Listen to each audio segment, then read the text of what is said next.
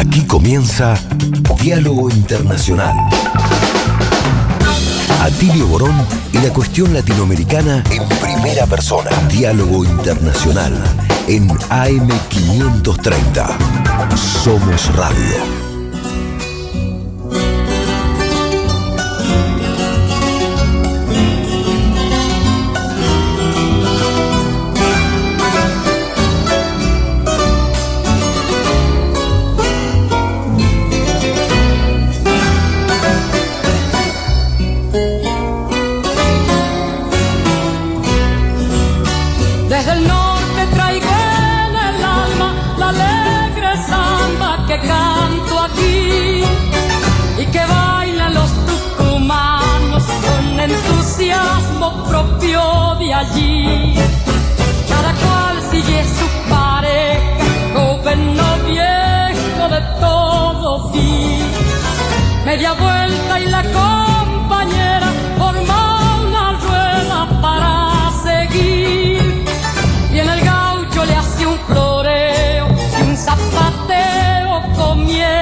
Comienza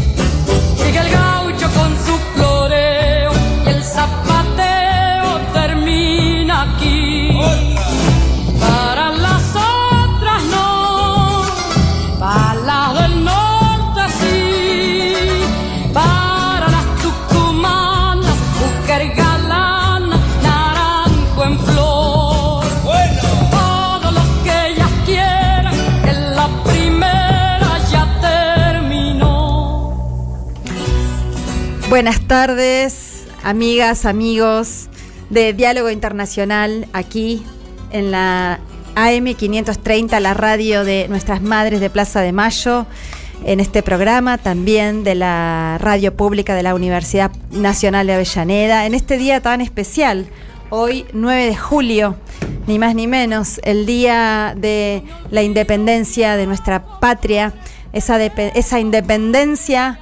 Eh, gestada por grandes hombres y mujeres y luego formalizada y, desvirtuada. Y hoy esa independencia inconclusa que tratamos de llevar adelante en distintos episodios históricos y que todavía sigue siendo una, una algo pendiente, algo pendiente que tenemos que seguir gestando todas y todos en nuestra patria y en, ese camino las madres de Plaza de Mayo son, son nuestra bandera, siguen siendo, han puesto un mojón en la lucha por la independencia, por la liberación nacional y social. Así que en esta tarde de 9 de julio saludo a nuestro amigo Atilio Borón. ¿Cómo estás? ¿Qué tal? Buenas tardes. Bueno, muy bien. Este, festejando acá el Día de la Independencia en la Argentina. En realidad el inicio de un largo proceso de más de dos siglos en donde espero que en algún momento lleguemos a concretar la segunda y definitiva independencia de la Argentina y de los países hermanos y hermanas de nuestra América. Así es, no hay otra. Si no somos la patria grande, no hay independencia real posible.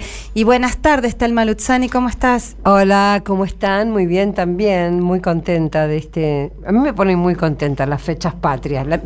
Tengo que admitir que prefiero el 25 de mayo. Me parece que fue como un cambio más, más rotundo, más profundo, ¿no? En un mundo que era monárquico y donde de repente se, este, se animaron nuestros próceres y nuestros patriotas a dar un paso tan gigante, ¿no? Pero bueno, también contenta en el 9 de julio y como dijo Atilio, esperando la segunda y definitiva independencia. Bueno, tenés razón, eh, Telma, porque en realidad el 25 de mayo fue lo que hoy podríamos calificar como un hecho de masas. Claro que en aquella época, ¿verdad? ¿Preferís también el 25 de mayo? Sí, sí, sí, sí, claro, porque fue producto de la eclosión popular, ¿no es cierto? y había que animarse, porque la Revolución Francesa había sido veintipico de años antes, o sea que había que animarse a esas este, ideas tan diferentes, ¿no? A, nivel global en ese momento, no esto de libertad, hermandad y, fraternidad, libertad y fraternidad, la verdad que era un cambio brutal, ¿no? Bueno, y vos, Marcelo Rodríguez, buenas tardes. ¿Qué tal? Buenas tardes, ¿cómo están? Eh, no, sí, sumarme a lo que están diciendo Telma y Atilio, ¿no? Y en fechas como esta, eh, nos recuerdan eh, todo lo que todavía tenemos por delante, ¿no? y la necesidad de seguir trabajando por esta segunda y definitiva independencia, que si hay algo que creo que en estos últimos tiempos cada vez se ha hecho más carne en todos nosotros, es que ese proceso de independencia tiene que ser regional, nuestro americano, que ninguno de nuestros países por sí solo va a lograr incrementar los grados de soberanía como es necesario. ¿no? Así es. Y bueno, también, bueno, les saluda a quienes habla Paula Klachko, pero también creo que lo tenemos no aquí en el piso, pero está con nosotras Federico Montero. Buenas tardes, ¿estás por ahí? Hola, buenas tardes. Un saludo a la mesa. ¿Cómo les va? Feliz Día de la Independencia. Un gusto estar con, con ustedes hoy también. Bueno, qué bueno, Federico. Eh, en fin, también es el cumpleaños de una prócer de nuestra América, de nuestra cultura y realmente mucho más que Argentina, ¿no? De la patria grande, Mercedes Sosa. Así que hoy también vamos a estar homenajeando, qué mejor que ella misma con su música, con su palabra, la vamos a estar escuchando, nos va a estar acompañando toda la tarde y bueno, esperamos también sus mensajes como siempre al 11 3200 0530 y nos gustaría mucho escucharles, leerles a ustedes. Eh, como siempre también le agradecemos mucho a las compañeras y compañeros de la producción, a Rodolfo Amagui, a Mario Giorgi, a Noelia Giorgi, a Juan Pablo Fierro, a Lalo Recanatini y también a nuestro operador Charlie Escalante. Muchas gracias y feliz día de la patria. Y bueno, vamos a estar entonces hoy... Em, hablando el tema de la independencia y del 9 de julio, estará presente en distintos momentos, pero como es un programa de política internacional, de diálogo internacional, vamos a estar charlando sobre Chile y eh, la entrega de la propuesta de la nueva constitución, ya terminada la convención constituyente, al presidente eh, Gabriel Boric. Vamos a estar también hablando sobre la situación en Perú con Marcelo Rodríguez. Vamos a estar, em, bueno, un tema importante sobre la nacionalización de la empresa, saltando el charco, ¿no? Yéndonos del otro lado del Atlántico, sobre un, hecho también que eh, vale la pena ser analizado en este contexto geopolítico actual, la nacionalización de la empresa eléctrica francesa en, en Francia, ni más ni menos.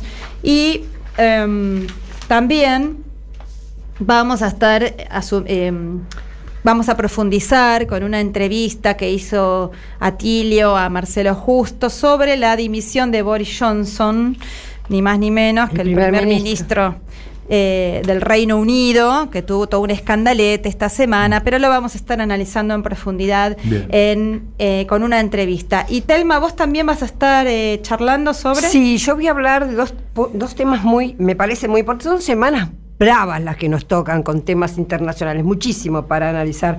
Pero yo voy a atacar dos puntos que me parecen muy importantes. Uno fue una reunión del G20 que hubo en Bali de cancilleres esta vez, preparando para la que va a ser en noviembre de presidentes y bueno, ¿qué pasó ahí con, por ejemplo, Sergei Lavrov, con Anthony Blinken, que son los cancilleres de Rusia y de Estados Unidos, y también con otros cancilleres? Voy a contar un poquito esto, qué significa, y después el asesinato del ex primer ministro de Japón, Shinzo Abe, que es un hombre de los más importantes políticos de ya es no es que estaba en acción no, era primer ministro pero es uno de los hombres pesos pesados más importantes de Japón y mañana domingo 10 de julio hay elecciones, o sea, iba a haber elecciones, lo matan dos días antes y acaba de decir el partido que va a haber igual elecciones para la Cámara Alta. Así que vamos a hablar un poco de eso, de Japón, la tercera economía mundial y uno de los países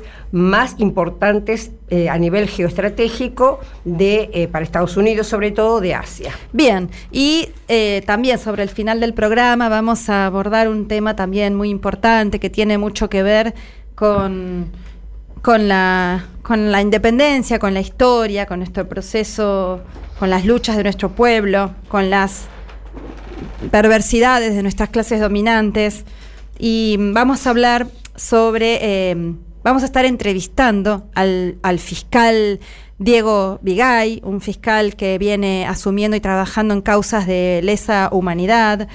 Eh, y vamos a hablar sobre la masacre de Napalpí.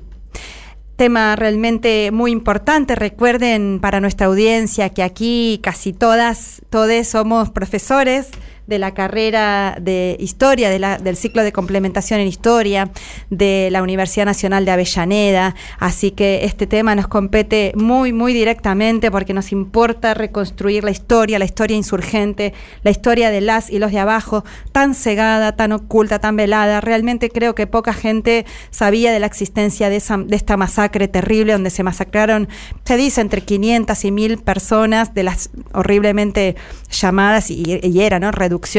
Indígenas. Ya vamos a estar hablando de eso y profundizando entonces con el fiscal de la causa eh, sobre el final del programa.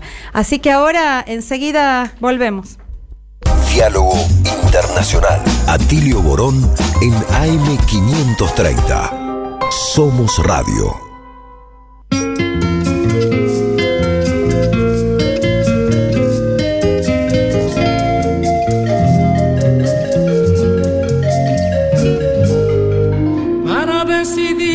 Sigo poniendo esta sangre en tierra. Entre todos y todas construimos una nueva constitución.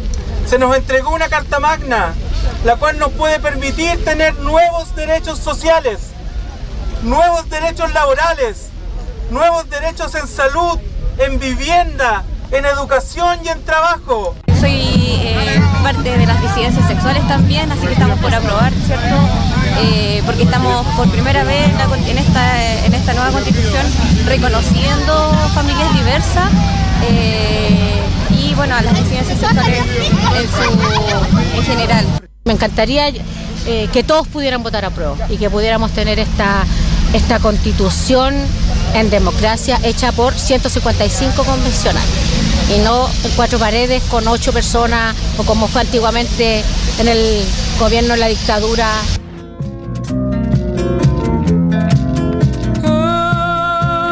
Bueno, Federico Montero, vamos a charlar un poco sobre estos audios que escuchamos recién, que tiene que ver con esta conclusión de la Convención Constituyente y la entrega de la propuesta de una nueva constitución ya redactada al presidente de Chile, Gabriel Boric, que tendrá que ser eh, aprobada, refrendada o no en septiembre, ¿verdad, Federico?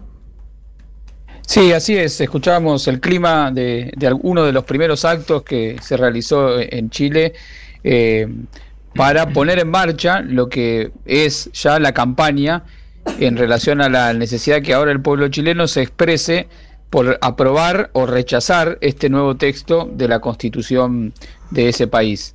Eh, como bien vos decías, Paula, eh, la fecha de, de las elecciones va a ser el próximo 4 de septiembre. Y es interesante, es histórico y también se inscribe en un, en un contexto eh, de avance popular con sus complejidades también. Recordemos a la audiencia, eh, el proceso constituyente en Chile es una, es una promesa histórica que, que se debía a la democracia chilena, que, que, tenía una constitución hecha por la dictadura, con una, una transición pactada entre los militares y, y los partidos políticos que organizaron eh, la, democracia desde el fin de la dictadura. Y había sido un anhelo y, un, y, un, y una demanda histórica de, del pueblo chileno poder tener una nueva constitución. Lo había prometido Bachelet en su segundo mandato, no lo había realizado. Luego vino la gran crisis política del estallido de 2019, las gigantescas movilizaciones previas a la pandemia que, todos recordamos, la crisis del gobierno de Piñera, que se vio forzado a convocar un referéndum a ver si, si el pueblo chileno quería o no reformar la constitución y, en ese momento se obtuvo un apoyo de cerca del 80% por la reforma de la nueva constitución.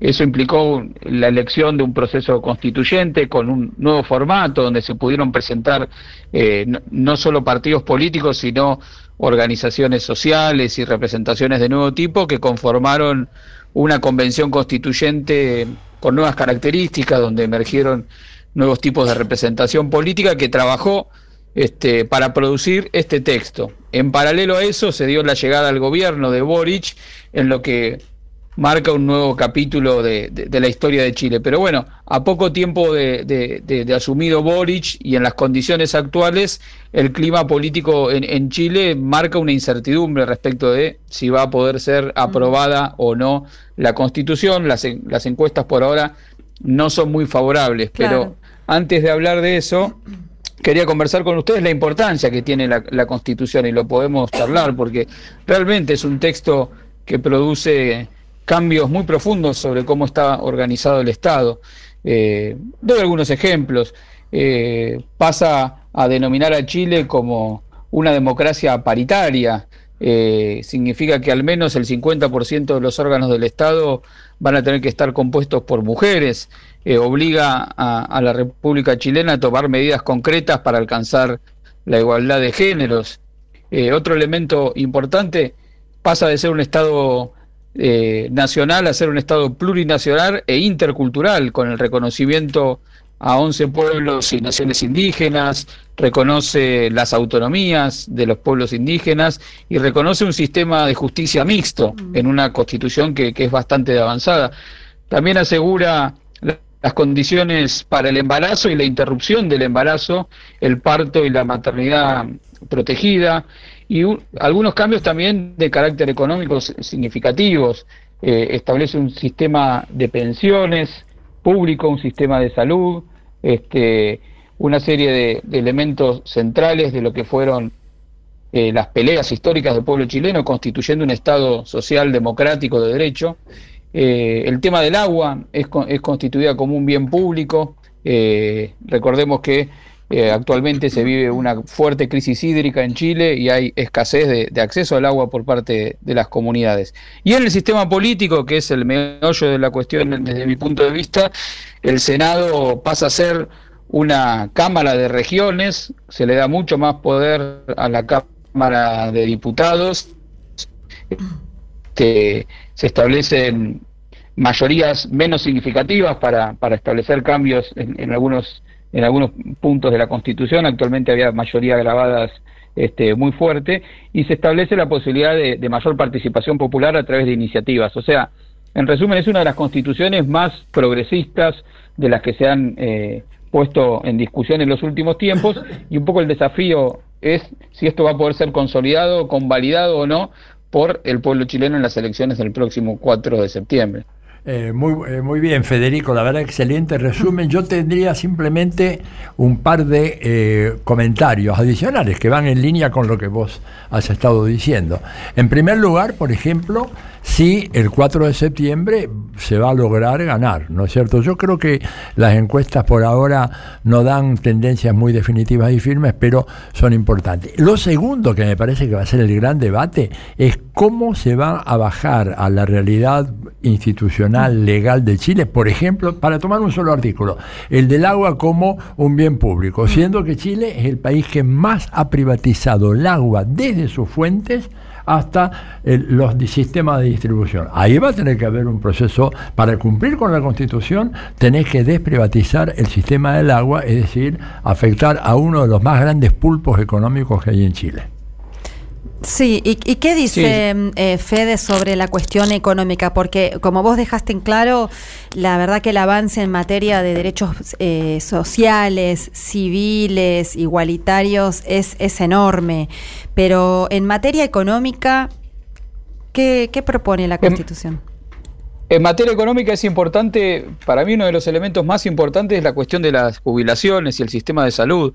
Recordemos eh, el eh, Chile, eh, el sistema de las AFP, que mm. son es similar al que se estableció también en la Argentina y en varios países de la región. durante las reformas estructurales de los 90, la privatización de las jubilaciones fue una de las claves para, para la constitución de un mercado de, de, las pensiones y el empobrecimiento de grandes sectores de la sociedad que hoy no acceden a la Constitución. Fue un reclamo histórico, eso está establecido. Por otro lado, el sistema público de salud que eh, también en Chile está la, salud es, está privatizada, el acceso es difícil para, para las grandes mayorías. Creo que en esos puntos mm. económicos se logra conectar la agenda social este, con la agenda económica y, la agenda de apertura de derechos. Pero volviendo a los desafíos que la eventual aprobación de esta constitución significa significaría para Chile, sí, se habla de una de que esto sería parte de un proceso en, algún sentido refundacional, porque son cambios que se producen en democracia, pero que alteran en gran medida la organización institucional y, económica del país. Y la pregunta es ahí, cómo sostener una mayoría popular movilizada en las urnas, pero también en las calles y activa políticamente para poder sostener la necesidad, primero, de defender esta constitución, que no está garantizada su aprobación, aunque las encuestas por ahora no son claras, pero después, como bien decía Tilio, una vez redactada la constitución, bueno, hay todo un camino de leyes que implementen lo, establecido en la Constitución, que también va, a encontrar en el Congreso un espacio clave para la discusión. La derecha chilena, la derecha pinochetista, ya ha dicho que esta Constitución no la quiere, han construido una serie de cucos alrededor de fantasmas, alrededor de, de lo que esta Constitución significa, este, por supuesto alentando los miedos vinculados con el regreso del comunismo, alentando este, toda, toda esta ideología de, derecha reaccionaria que, existe en Chile. Por otro lado, también se han generado muchas, muchas prevenciones respecto de los avances en materia de derechos civiles. Este, hay un sector muy conservador también de la sociedad chilena y los sectores progresistas que, han apoyado la candidatura de Bolch y, que y los movimientos sociales que apoyan la candidatura van a tomar esto como una, como una verdadera campaña para reafirmar lo que han sido estos casi 40 años de lucha por esta, por esta constitución y que hoy se juega este, poderla concretar de una manera exitosa y sentar las bases para, para seguir profundizando la tarea de la democratización de Chile, que es nada más y nada menos que desmontar el Estado pinochetista que heredó la, que la democracia chilena. Tremendo desafío. La verdad que esperemos que el pueblo chileno salga a votar mucho en mayor cantidad, porque sabemos que uno de los problemas es que hay eh, eh, las, últimas décadas, ¿no? Eh, vota menos gente de lo que debiera votar. Así que sabemos que el voto no es obligatorio. Ese es el desafío de las y los chilenos que están defendiendo y que han construido esta, esta constitución tan democrática.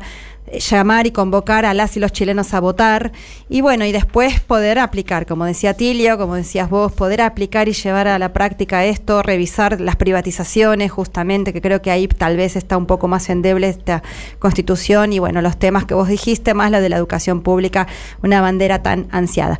Pero bueno, muchísimas gracias, Fede. Enseguida volvemos. Diálogo Internacional, hasta las 20 en AM530. Somos Radio. Cambia lo superficial, cambia también lo profundo, cambia el modo de pensar, cambia todo en este mundo Cambia el clima con los años, cambia el pastor su rebaño, y así como todo cambia, que yo cambie no es extraño.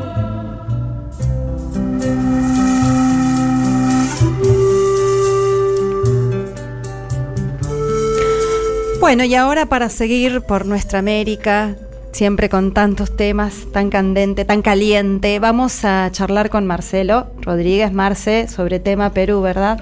Sí, en Perú continúa una situación muy compleja que no es de la que gana las tapas de los diarios ni las noticias principales en la televisión argentina, ¿no? Pero desde hace tiempo, desde hace casi un año ya que asumió Pedro Castillo la presidencia del Perú y desde el primer momento de su asunción Sabemos que la derecha peruana constantemente estuvo intentando desestabilizar su gobierno, quitarle legitimidad, eh, rebanarle espacios de poder cada vez más, ¿no? Y este es un proceso que sigue a casi un año, como decíamos, de la, de la asunción, donde se repiten los intentos por eh, lograr una destitución de Pedro Castillo y de su gobierno. Y esto lo que está marcando es una inestabilidad muy fuerte que viene arrastrando el sistema político peruano desde hace muchos años, ¿no? No es, eh, no es una novedad esto, o sea, todos conocemos los cambios de presidentes, renuncias, eh, presidentes presos, fugitivos, suicidados, todo lo que ha sucedido, ¿no? En, eh, en la República del Perú. Pero la inestabilidad que está viviendo hoy es una combinación en la cual se, mezclan las maniobras desestabilizadoras que lleva adelante las derechas, como no tiene acostumbrado en todos los países de América Latina, ¿no? De, muchas veces guiado por las embajadas de los Estados Unidos en nuestros países. Estas maniobras de desestabilización con planes golpistas, con un apoyo muy fuerte, obviamente, de los grandes medios de comunicación, que en su enorme mayoría cotidianamente golpean y golpean al gobierno de Castillo, pero no hay que dejar de tener en cuenta también las debilidades propias del gobierno de Pedro Castillo, que desde que asumió realmente ha tenido avances, retrocesos, se han cometido eh, se alejó mucho de lo que era la propuesta programática que lo llevó sorpresivamente a ganar la, la elección, eh, disputas en el frente que apoyó en la segunda vuelta a Pedro Castillo muy, muy profundas, que llevaron ya a divisiones, ¿no? entre este mismo frente que estaba llamado a sostener al gobierno de Castillo. Pero una de las cosas que, que tenemos que tener en cuenta también es esto, el accionar de la derecha, pero también ver del otro lado los errores y las debilidades cometidas, ¿no? que es algo que parece que en esta segunda ola de los llamados gobiernos progresistas se está repitiendo Bastante, con bastante preocupación lo vemos en varios países de América Latina. Y eh, en este marco, en esta semana vimos un nuevo avance de la derecha parlamentaria, que tiene una fuerza importante ahí en Perú, por inhabilitar tanto al presidente como a la vicepresidenta, la señora Dina Baluarte, ¿no? Boluarte, perdón. Eh, están buscando destituirlos y si esto se llega a mm, concretar, tendría que asumir la jefatura del gobierno eh, quien está ejerciendo la presidencia del Congreso. En este momento está a cargo de una legisladora del Partido Acción Popular, que se llama Marían del Carmen Alba, que es muy cercana al Fujimorismo y a otros sectores de la ultraderecha. Otro de los datos que nunca tenemos que olvidar es la fuerza que todavía tiene políticamente el Fujimorismo en el Perú, ¿no? y los sectores más de ultraderecha. Se han sumado muchas, constantemente muchos pedidos de, eh, de, moción, de sanción contra ministros, contra el propio Castillo. Ahí hasta el frente que apoya Castillo ha votado dividido. Algunos de los legisladores de Perú Libre, que es el espacio por el cual Castillo llega a la presidencia, que ha perdido una cantidad de diputados, que llegó a tener 21 eh, diputados, ahora tiene 16 Perú Libre porque han formado bloques independientes que en algunos casos han votado con la derecha medidas contra, contra el gobierno de Castillo. ¿no? En una situación en la cual también el espacio Perú Libre, de Vladimir Cerrón, que le dio el apoyo a Castillo en su momento, publicó hace unos días una solicitada y por Twitter un pedido a Castillo para que renuncie a su militancia en Perú Libre. ¿no? Una suerte de de impulso a la, a la expulsión de Castillo directamente de, de esta fuerza, con lo cual el gobierno queda cada vez más debilitado y con enormes divisiones en el campo de la izquierda y progresista que llevó adelante el triunfo de Castillo. Y Castillo eh, renunció, ¿verdad? Y Castillo renunció a, esa Perú Libre, renunció a esa afiliación, sigue estando muy debilitado, pero a la vez de todo esto, los incumplimientos del gobierno de Castillo, a quien muchos de los sectores organizados del movimiento obrero, los sectores populares y de izquierda, ya están caracterizando como una suerte de continuidad del modelo neoliberal en el Perú. Eh, por ejemplo, provocó una jornada de lucha popular este 27 y 28 de junio, mm. en donde hubo marchas y manifestaciones de movimientos sociales y de distintos partidos políticos en contra del alza del costo de vida, a la vez contra el golpismo parlamentario y contra el continuismo neoliberal de las políticas de Castillo. Para que veamos cómo se va ¿no? mezclando. ¿Y en qué sentido serían neoliberales, Marce? En el sentido en que eh, Castillo no llevó adelante las reformas más profundas mm. que él había prometido contra el modelo neoliberal. Una de las cosas, por ejemplo, en donde se lo acusa de esto, es que Castillo, que ha estado desde es un dirigente maestro, nos acordamos del magisterio, que históricamente había estado enfrentado al sindicato más grande del maestro de Perú.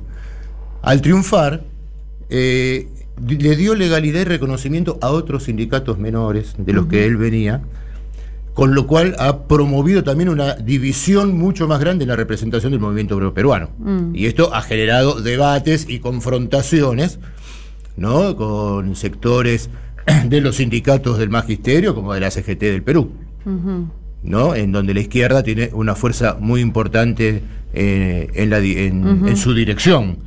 Y, por ejemplo, eh, no enfrentar a la derecha con mucha más fuerza, más fuerza, más fuerza, perdón, eh, en algunas leyes que ha sacado la derecha en el Parlamento totalmente antipopulares y que han seguido adelante. Por ejemplo, se aprobó una ley que lleva el número 31.494 que permite la militarización de los territorios de las comunidades campesinas y nativas y esto se caracteriza como que abre la posibilidad a la conformación de grupos paramilitares. En realidad, grupos paramilitares que ya existen, a una suerte de legalización de esos grupos paramilitares que llevan adelante represión contra las organizaciones campesinas y populares en distintas eh, zonas de- del Perú.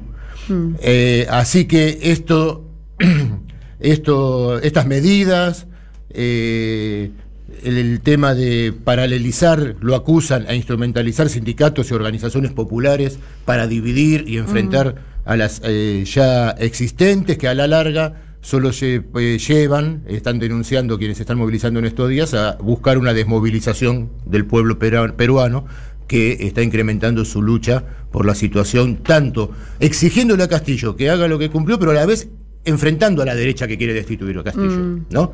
Así que esta es una situación muy compleja en la que se sigue encontrando Perú, en el cual vemos que hay una gran desestabili- desestabilización política, que el fujimorismo sigue teniendo mucha fuerza en la política peruana. Eso es La- lo peligroso. que es muy peligroso, la derecha sigue adelante con los planes de desestabilización, el gobierno no encuentra una salida, ni un, no- ni un horizonte firme hacia dónde avanzar y poder dirigir un proceso distinto, y los sectores populares incrementan sus luchas eh, por defender los derechos que han sido avasallados en tantos años en la historia peruana y que tuvieron la esperanza que con el gobierno de Castillo se pudieran restituir rápidamente y es lo que no está sucediendo hasta el día de hoy. Vamos a una tanda. Diálogo Internacional. Atilio Borón y la cuestión latinoamericana en primera persona. Deja tu mensaje en nuestra línea de oyentes de WhatsApp. 11 3200 0530. Somos Radio. AM530. Tronador, agua mineral, botellones y dispensers para el hogar y la oficina. Hacé tu pedido al 4201-2627 o mandanos un mail a info arroba aguatronador.com.ar. Tronador, agua de mesa envasada. 12 de octubre 632 en Avellaneda.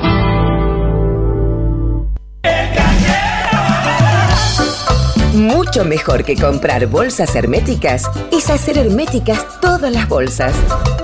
Con Cangrejito, el único broche cierra bolsas que sella herméticamente bolsas, paquetes, sachets y tetrapacks. Conocelo y conseguilo en cangrejito.com. Café Bantú. Máquinas expendedoras de oficina y también el mejor café para tu casa. Teléfonos 4304-3927 y www.cafebantú.com.ar. Protection Top SRL, empresa de seguridad privada, instalación de alarmas, cámaras, servicios de seguimiento, custodias personalizadas, rastreos por GPS, servicios especiales, las 24 horas, los 365 días del año. Llame gratuitamente al 0810-333-2008 o al 4-205-9777. Protection Top, líder en seguridad privada. AM530. AM530. Que la radio es comunicación, es imaginación, es educación. No hay nada que eduque más que una radio, no hay nada más que te haga imaginar cosas que una radio. Cuando uno es chiquito y escucha por primera vez la radio, te imaginas cualquier cosa, es impresionante. Te armas un teatro. AM530. La radio de las madres de Plaza de Mayo. Donde estés y cuando quieras, escucha Radio Undab. Baja la aplicación en tu celular. Búscanos en tu tienda de aplicaciones como Radio Undab y escucha nuestros contenidos. Baja la aplicación en tu Baja la celular. aplicación en tu celular. Donde estés y cuando quieras, Radio Undab. Hacemos otra comunicación. Otra comunicación.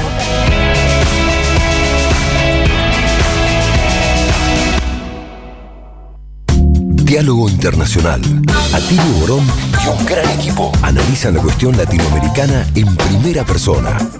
Diálogo Internacional. Los sábados a las 18 en AM530. Somos Radio. Mamá sabe bien, perdí una batalla. Quiero regresar solo a besarla. Está mal ser mi dueño otra vez, ni temer que yo sangre y calme al contarle mis legarias. Qué preciosa la voz de nuestra Mercedes Sosa que nos acompaña en este día de la independencia argentina. Pero ahora vamos a estar hablando también de otros de otras luchas en otros territorios. Vamos a hablar de Francia, de, esta, de este elemento importante que esta semana dictaminó el gobierno de Macron, tal vez un poco corrido por izquierda por la situación geopolítica de la guerra en Europa, la crisis económica provocada por esta situación. Para eso estamos Vamos a entrevistar a Cristian Rodríguez, él, ya lo hemos tenido aquí en nuestro programa. Él es dirigente de la Francia Insumisa, ahora formando parte de la coalición NUPE. Buenas tardes o buenas noches, Cristian, ¿cómo estás?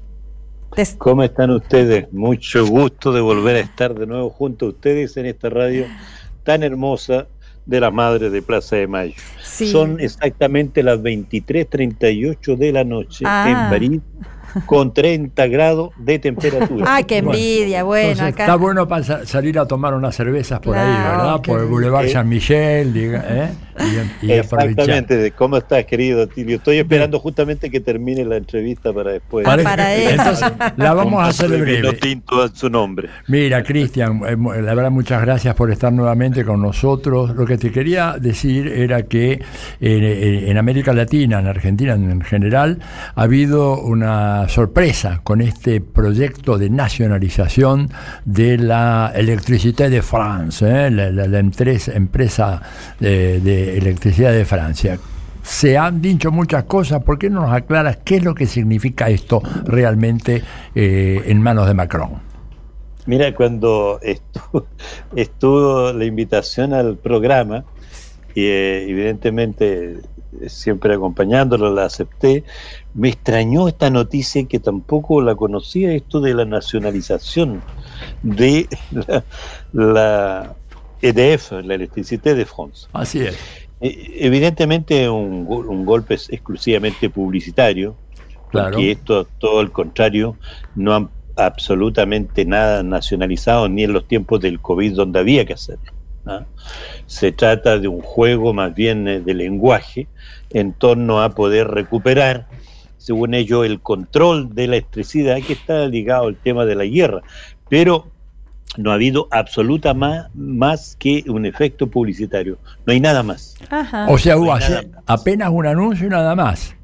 y absolutamente nada más, porque si no estaríamos todos ya eh, prácticamente tratando de, de que Macron sea un gobierno de izquierda.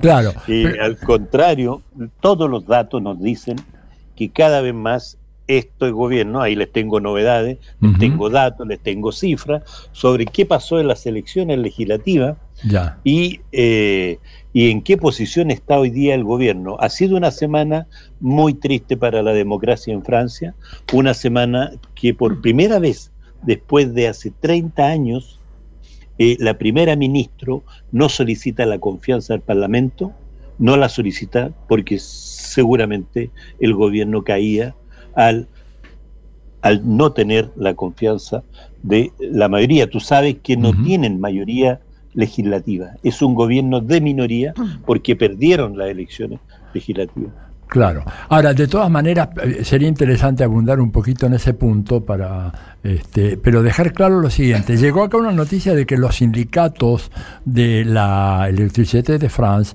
¿verdad?, eh, han denunciado este, esta tentativa de nacionalización de Macron y lo que dicen es que es una manera de compensar, ¿no es cierto?, la especulación fenomenal que hicieron aquellos que eh, se beneficiaron con la privatización eh, de esa empresa y que dejaron, están dejando aparentemente 60 mil millones de euros este, de déficit o de necesidades de inversión, eh, porque esta gente hizo lo que hizo también en la Argentina, no invirtieron lo necesario para modernizar y ampliar y desarrollar el servicio. Este, ¿Sabías algo de eso? Exactamente. Exactamente, es lo que tú acabas de decir. O sea, toman las mejores empresas, las eh, eh, vacían económicamente, pero no se preocupan de ningún momento de ponerlas competitivas, de poderlas arreglar. Es lo que está pasando con los trenes, por ejemplo. También. La compañía, la Sociedad Nacional de Caminos de Fierro, que se llama la SNCF, la traducción es muy bonita en, en eh, español, Caminos de Fierro, eh, la SNCF, está en ese mismo proceso. O sea, son joyas históricas, más de 105 años, la SNCF, lo toman, lo privatizan, lo recortan por pedazos, lo utilizan, todos los dividendos quedan en manos de los accionistas y después vacían absolutamente eso. O sea, repiten lo, con los ferrocarriles franceses lo que durante los años de la Thatcher se hizo con el sistema ferroviario eh, inglés.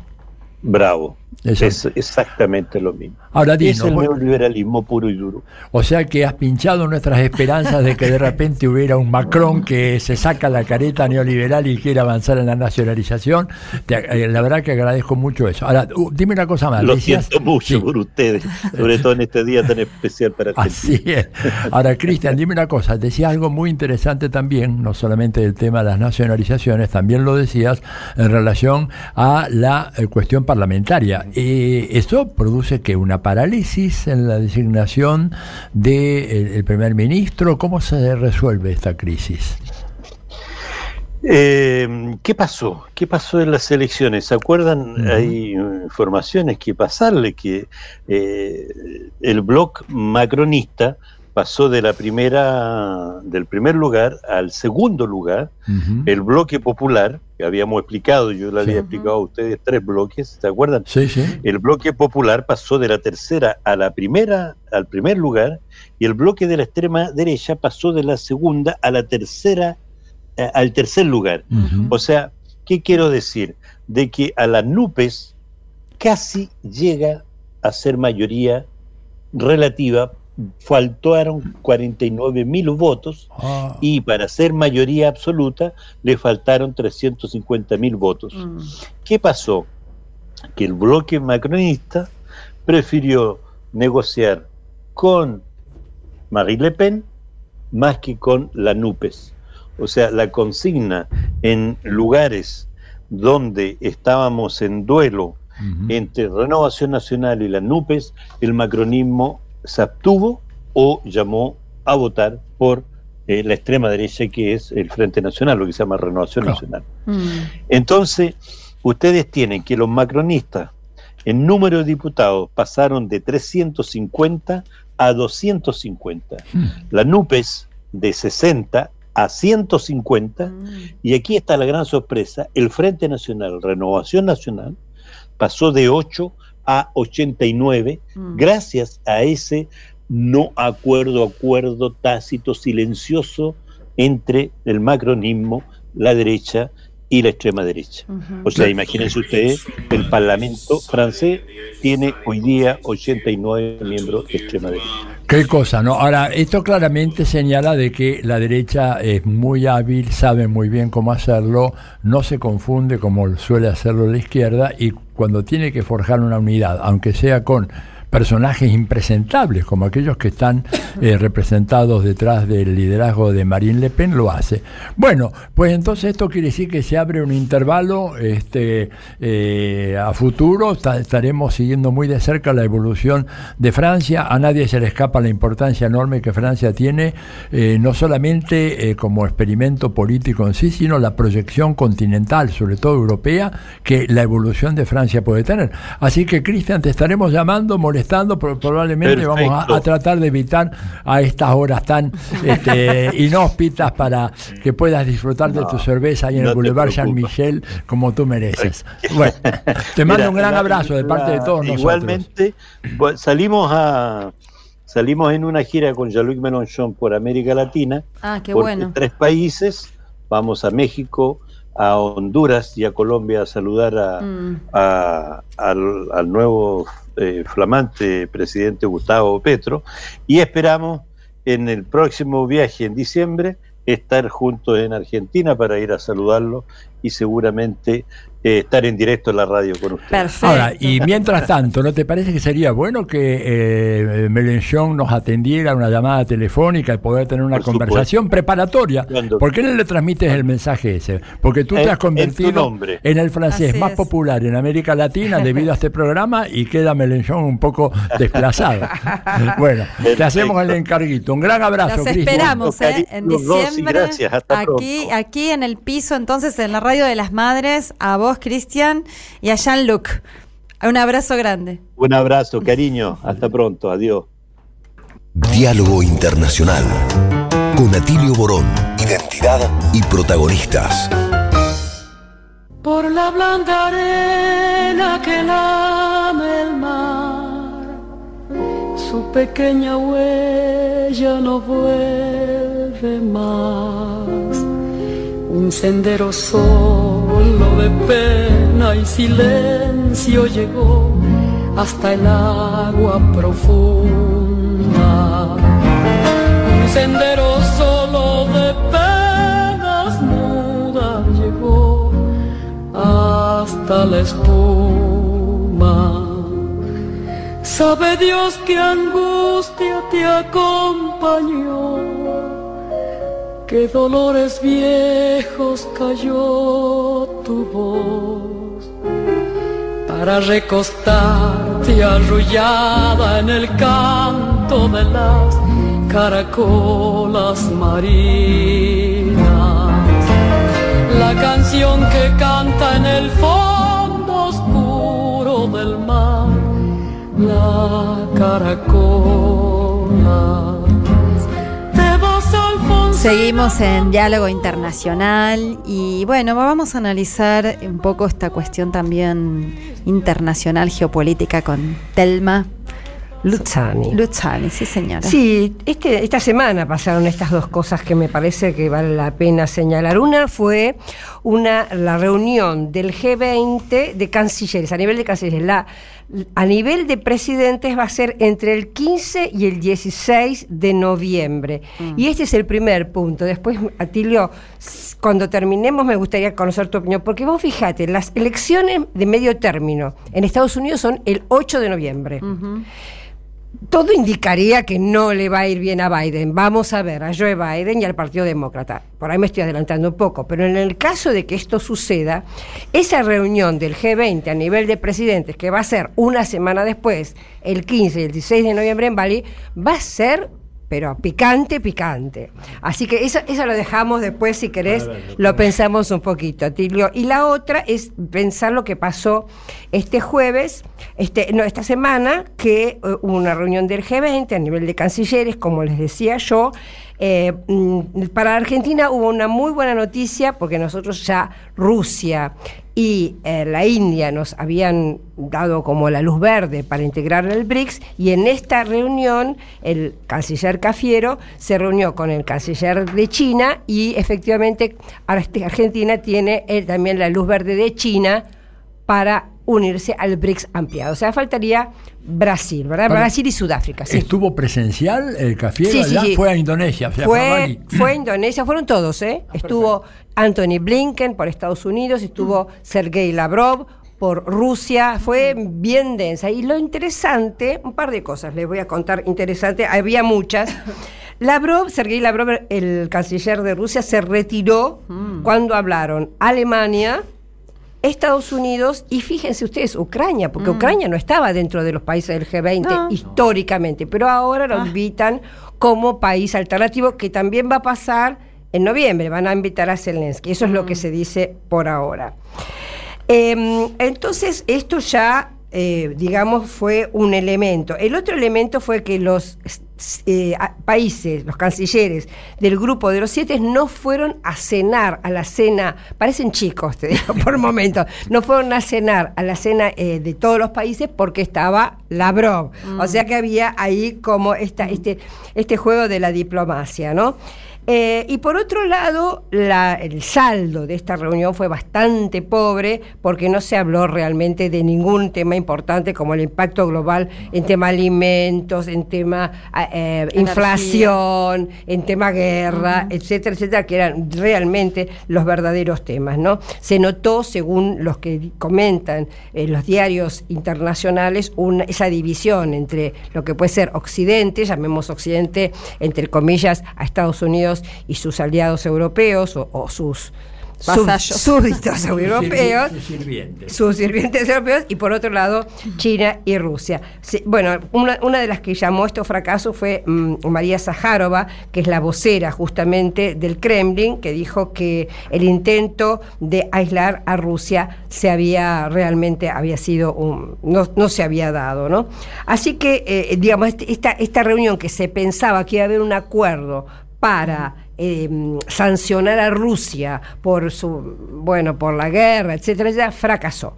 No hubo tal eh, tal eh, coincidencia o tal asociación como para hacerlo. Lo que da a entender de que por ahí para la de noviembre tampoco pueda conseguirse esto que están tanto deseando Estados Unidos y Europa es eh, mm, señalar a Vladimir Putin como el gran malo de la historia y a Rusia como la culpable de todo lo que está pasando en Europa. Así que dejo,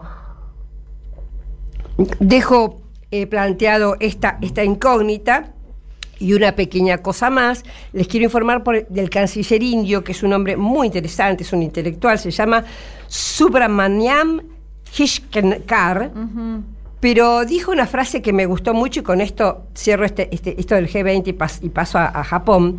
Dijo una frase que me parece súper interesante en relación a Europa. Dijo, Europa debería dejar de pensar que sus problemas son los de todo el mundo. Y no al revés, como diciendo, muchachos, el 12% son nada más ustedes, el 80% somos el resto, no solo a nivel de población, sino a nivel de territorio. ¿no? Territorio, una pena es una península de Asia, como ahora. Este, sí, fíjate que sobre esto, eh, Telma, eh, lo de Lavrov fue bastante significativo, ¿no es cierto? Eh, y en un momento determinado él parece, no sé si con los periodistas, pero dijo, bueno, parece que acá hay un concurso para ver quién habla más mal de Rusia Mm. y eso no lo vamos a tolerar. Y por otra parte, lo que dijo el canciller indio tiene que ver con una realidad, es decir, el comercio eh, entre Rusia e India se ha disparado a las nubes. O sea, lejos de que la India se alinea con las orientaciones de Estados Unidos, lo que ha ocurrido es exactamente lo contrario. Mm. Por eso, digamos, en la reunión no llega a ningún avance y además porque efectivamente ya, como dio a entender este el canciller indio, no hay una economía mundial, hay dos economías mundiales. Ujú. Esto es algo que evidentemente en Estados Unidos y en Occidente les cuesta mucho aceptar, pero la realidad es que vos tenés la economía noratlántica con un apéndice allá en Corea del Sur y Japón Ujú. y después todo el resto que no tiene nada que ver y que es la mayoría de la población mundial, los sectores económicos, los países económicamente Los- más mayor dinámicos. exactamente, de mayor dinamismo. Y sí, y esto es lo que está, nos muestra día a día esto que hablamos hace tanto tiempo nosotros, el Sí. tema de la, de el mundo en transición, ¿no? Esta, esta hegemonía, esta este, eh, situación hegemónica que está en transición. Y el otro importantísimo que pasó fue el asesinato de Shinzo Abe. Shinzo Abe fue primer ministro. Eh, y un hombre del De part- Japón, ¿no? del Japón, del Partido Liberal Democrático, que es un partido conservador y que es un partido yo te diría el más, eh, uno de los más importantes porque has tenido enorme cantidad de primeros ministros desde la fi- el fin de la Segunda Guerra Mundial, ¿no? Desde que, bueno, eh, podemos decir también se convirtió Japón en un apéndice de Estados Unidos. Recordemos que hay muchas bases militares, recordemos que tanto Alemania como Japón eh, se industrializaron muchísimo porque no podían tener ningún dinero vinculado con defensa. Recordemos que la constitución de Japón fue redactada por el general eh, MacArthur, que fue el que, el que después de las famosas tremendas eh, bombas atómicas contra ese país. Entonces, eh, Japón ha sido un país que ha evolucionado muchísimo a nivel industrial, pero a nivel político siempre es un apéndice de Estados Unidos y realmente es el que le marca a Estados Unidos la posibilidad de dominio en en la zona de Asia. Vos hablabas de, de Corea del Sur y efectivamente Japón. Bueno, el caso de Shinzo Abe, bueno, la- el asesinato en sí fue bastante extraño. Eh, el hombre era un ex militar, había construido su propia arma, Pero se me- copió de aquel manifestante que acá también, ¿te acuerdas? Aquel que sacó un, un obús casero en las grandes manifestaciones. no, no me acordaba. Ah, no, claro, hubo, fue parte de nuestra contribución a, la- a- a las protestas mundiales. Aquel muchacho de Rosario era, ¿no es cierto?, de un grupo de izquierda que fabricó un, un lanzagranada este, eh, absolutamente casero. Acá parece que hubo lo mismo. Bueno, adelante, perdón por. No, muy bueno. No, y simplemente decir el contexto un poco, hay cierta, bastante disconformidad en la sociedad eh, japonesa, hay un 20% de devaluación del yen, hay desde la pandemia han quebrado muchísimas pymes y como comenté antes, es- era a dos días antes, o sea, la, la- la muerte de este hombre a dos días antes de las elecciones porque mañana 10 de julio va a haber elecciones en la Cámara de Consejos, que es la Cámara Alta. Se van a elegir 124 de los 245 miembros. Ya se ha dicho que no se suspende, pero eh, lo que significa sí es en realidad una desestabilización de alguna manera eh, a, esta sociedad. ¿no? Y mm, quería comentar esta importancia de Japón también en un poco vinculado con lo que decíamos de esta transición hegemónica.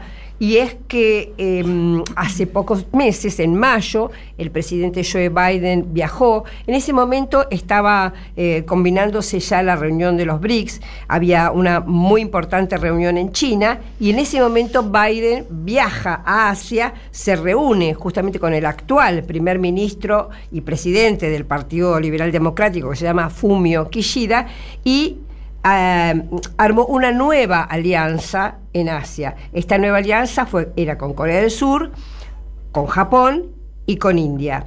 Y en, eh, para cerrar, en, ese, en esta nueva alianza del Indo-Pacífico, que indudablemente se está creando para... eh, Contrarrestar. para claro, para con- como se dice contener a China, eh, alguien le preguntó si este compromiso que estaban asumiendo esta nueva alianza podía llegar a ser también con Taiwán, en caso de que, como se dice, tratan de inculcar ahora, eh, que China pudiera agredir a, Ta- a Taiwán.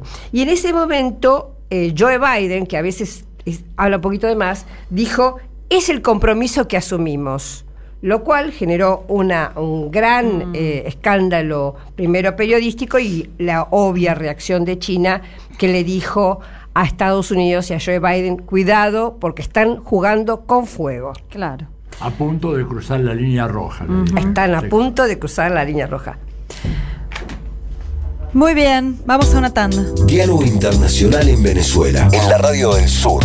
Los martes, 3 pm. Escuchanos en las emisoras. FM de Caracas, La Guaira, Valencia, Barquisimeto, Trujillo, El Tigre, Calabozo, Rubio y Palmira. Diálogo Internacional en la Radio del Sur.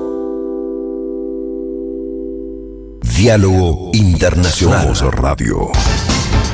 AM530.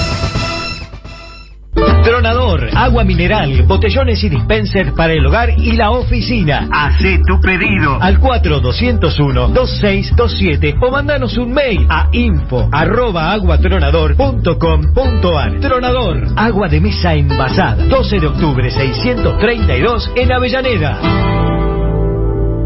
No hay nada más lindo que ver a tus hijos felices. Por eso yo elijo fideos Marolio, que le dan sabor y frescura a las alegrías de todos los días.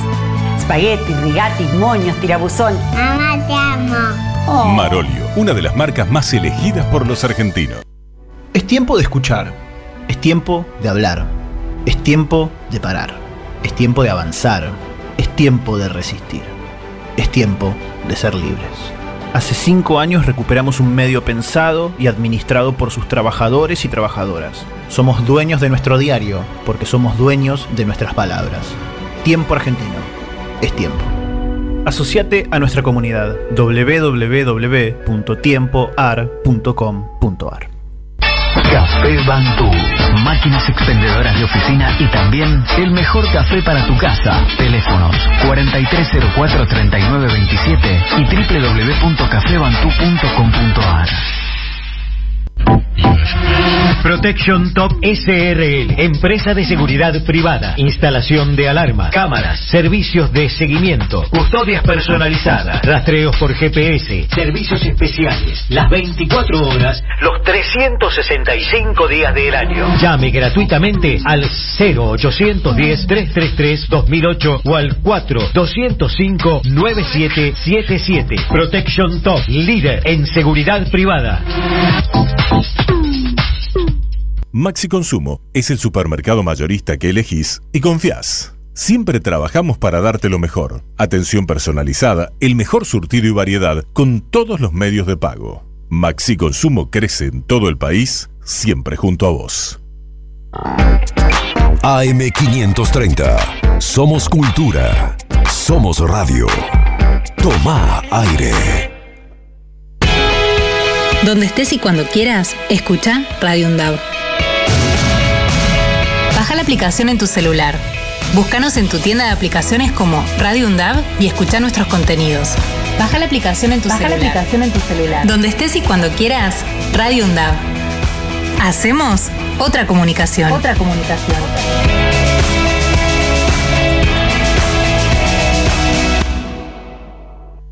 Diálogo Internacional.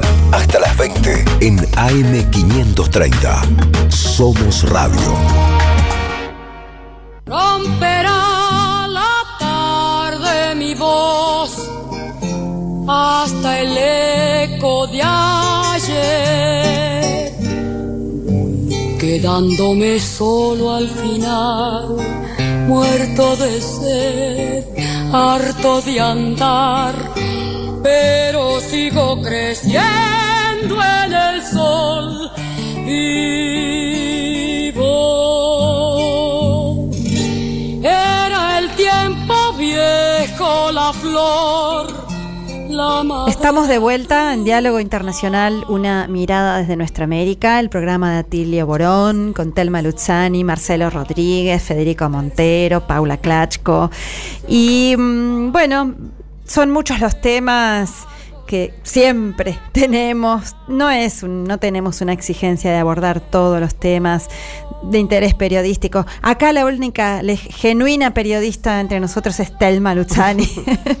las demás, las demás somos profesoras, profesores de la UNDAB, investigadores y bueno, vamos abordando algunos temas que- que nos parecen realmente eh, que merecen la pena pro- ser profundizados. Y en este 9 de julio, sobre el final del programa, vamos a volver con nuestra Argentina, vamos a volver con nuestra historia, pero ahora vamos a abordar un tema también bien candente, bien importante esta semana, que tiene que ver con el Reino Unido. Allá, ellos que están ocupando nuestras Islas Malvinas, pero que bueno, por supuesto que siguen teniendo una proyección geopolítica importante de manera subordinada a los Estados Unidos ahora, no como en el siglo XIX, pero es muy importante. Por eso, Atilio Borón entrevistó a Marcelo Justo, corresponsal de Página 12, analista internacional. Adelante con la entrevista. Hola, bueno, ahora tenemos la inmensa fortuna de tener con nosotros desde Londres a el corresponsal de Página 12 y analista internacional, un hombre cuya obra y cuyos informes sobre la situación del Reino Unido hemos venido siguiendo hace muchos años, Marcelo Justo. Marcelo, buenas tardes, mucho gusto acá desde Diálogo Internacional en Radio Madres y Radio Universidad Nacional de Avellaneda. ¿Cómo estás? Bien, muy bien. eh, muchas gracias por llamarme.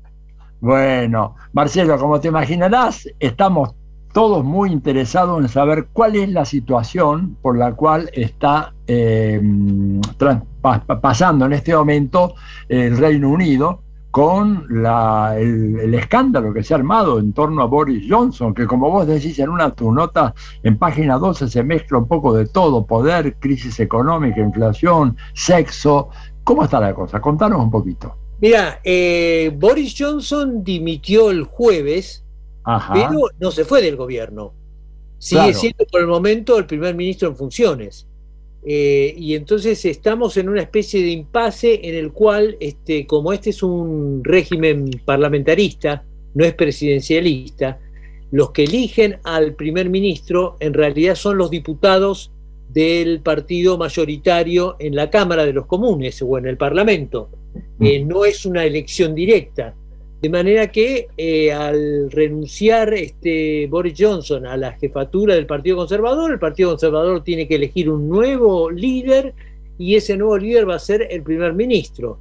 Ese proceso tarda tres meses. Es decir, Eh. recién tenemos a principios de septiembre, con suerte, un nuevo líder. Pero hay una situación entonces casi de acefalía práctica, Marcelo, porque Boris Johnson está profundamente desprestigiado y le renunció la gran mayoría de los miembros de su gabinete. ¿Cómo, cómo se manejan? este? ¿O es que ya no hace falta gobierno en el Reino Unido? ¿Gobierna la reina? Ah, Eh, bueno, hay, hay- en la práctica realmente es lo que está pasando. Hay una especie de virtual acefalía y además no solo, digamos, este, por el sentido de que la pérdida de legitimidad de Boris Johnson, que es real y que es total, este, tanto con su propio partido como con los parlamentarios, como con el, a nivel del público, sino eh, también por el lado de que hay muchos conservadores que en este momento están pidiendo que él renuncie y que tome el, el, del cargo alguien, digamos, sea su vice primer ministro, que es Dominic Raab, el canciller de Dominic Raab, o una figura de mucho peso, una ex primer ministra que curios- curiosamente podría ser Teresa May, es uno de los nombres que ha circulado. que fue su predecesora, ¿verdad? Claro, era la predecesora a la que Boris Johnson este, logró sacar del puesto con un golpe de mano, lo que sería realmente, bueno, una, un, un curioso, un curioso circuito histórico. Este, pero eh, la realidad es que, bueno, por el momento todo eso está en, en- está indeciso. Eh, está en un estado de inestabilidad total. El Partido Laborista, que es el principal partido de oposición, a- va a convocar a una votación de, para una moción de censura a un gobierno liderado, un gobierno de transición liderado por Boris Johnson. Eso es esta semana que viene. De Claro. manera que si ese- esa votación prospera, eh, habría que sacarlo a Boris Johnson y que aparezca una nueva figura de recambio y mientras tanto que siga funcionando la mecánica del gobierno. Acordate que renunciaron más de 50 ministros, eh, secretarios de Estado, subsecretarios de Estado, ayudantes, etcétera. Se le fue el gobierno en banda. En, para hacer un paralelo con Argentina, a mí me recuerda un poco a, salvando las distancias, a lo que pasó en diciembre del 2001, cuando Claro. hubo cinco presidentes en una semana. Bueno, acá en dos días renunció medio gobierno.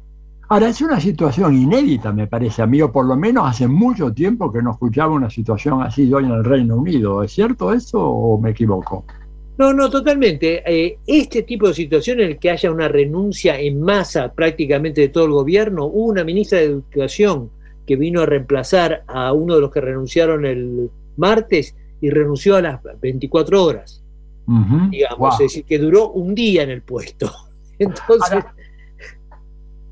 ¿Cuál, cuál es la para gente? darte una idea, para darte una idea, digamos, de la, de la, de la dimensión que tiene todo esto. Este, con lo cual, eh, sí, no, no, no hay un precedente que uno diga que acá, que en el Reino Unido, que siempre se maneja las cosas por tanto por precedente. Bueno, eh, en este caso no hay ningún precedente similar. No está en la tradición británica. No está en la tradición británica, exactamente. Escúchame, ¿cómo, eh, qué, qué fue lo que desencadenó todo esto? Porque un poco cuando uno te lee a vos, bueno, venía una serie de cosas. El tipo se equivocó con el tema de la pandemia, ¿verdad? Tuvo una actitud ambigua, después, bueno, rectificó, pero después vino el famoso Partygate. Este, eh, cu- ¿Cuáles fueron los factores que terminaron desencadenando una situación bastante, bastante excepcional en, el Reino Unido. Mira, la secuencia más o menos ya la nombraste, pero habría que quizás partir de que él en diciembre de 2019 ganó las elecciones con una mayoría aplastante de 80 diputados en la Cámara. Tremendo. Este, tremenda.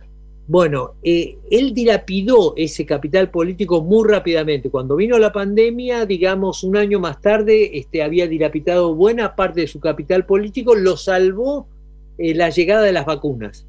Mm. Entonces se pareció que se salía de la crisis, eso estoy hablando finales de 2020, un año más tarde, en noviembre de 2021, comienza a eh, saberse sobre el famoso Partygate.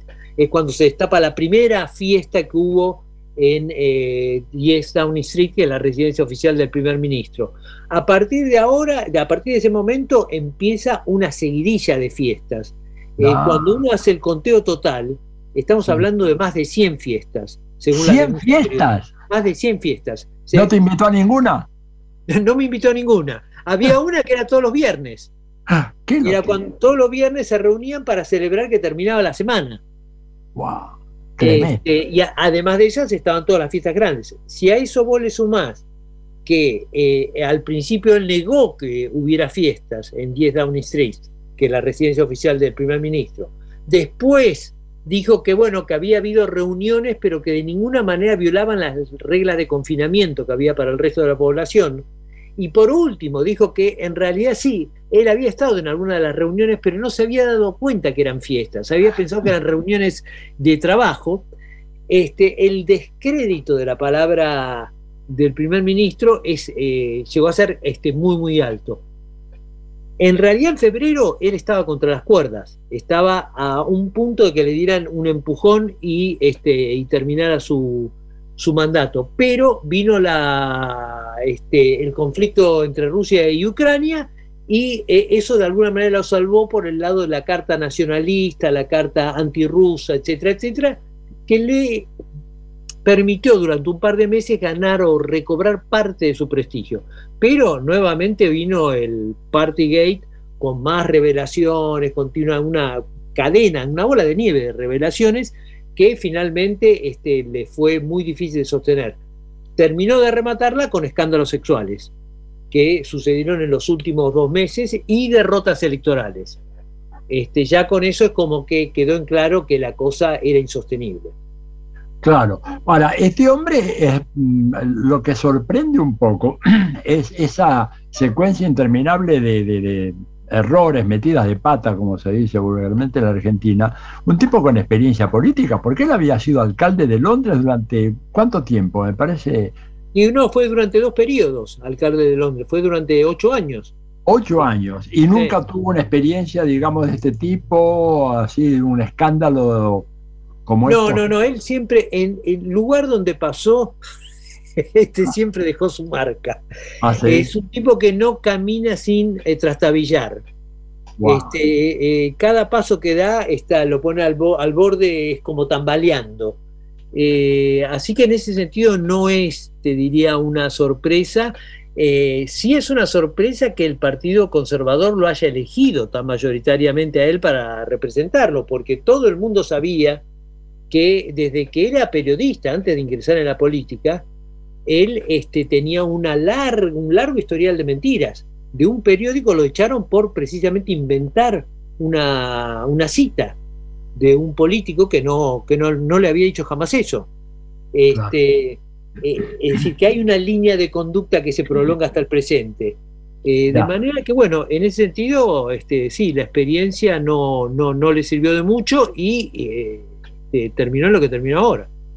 Ahora decime, eh, él, él- él asumió una postura muy belicista con el tema ¿verdad? De, la, de la guerra, muy en la línea ¿verdad? de los halcones, incluso se habla de que el Reino Unido estaría propiciando una especie de redefinición de la Unión Europea, incluyendo tan solo a países muy, muy beligerantes en contra de Rusia, como Polonia, mencionan tres o cuatro más, ¿verdad? Que sería una especie, no una secesión de la Unión Europea, pero un sector, o de la Unión Europea o de la OTAN, mucho más resuelto a dar batalla, a dar pelea en contra de Rusia. ¿Sabías algo de eso? ¿Se informó al público de eso? Es algo que se, que, se mencionó como una posibilidad o como un plan del gobierno, pero parece más bien el- del reino de las fantasías de, de Boris Johnson, porque en la Unión Europea, digamos, Alemania y Francia son las voces este, cantantes. Nadie se va a separar de la Unión Europea por alguien que se ha eh, directamente escindido del bloque europeo y que quiere encima liderar una fuerza extraeuropea desde, de- desde otro lado.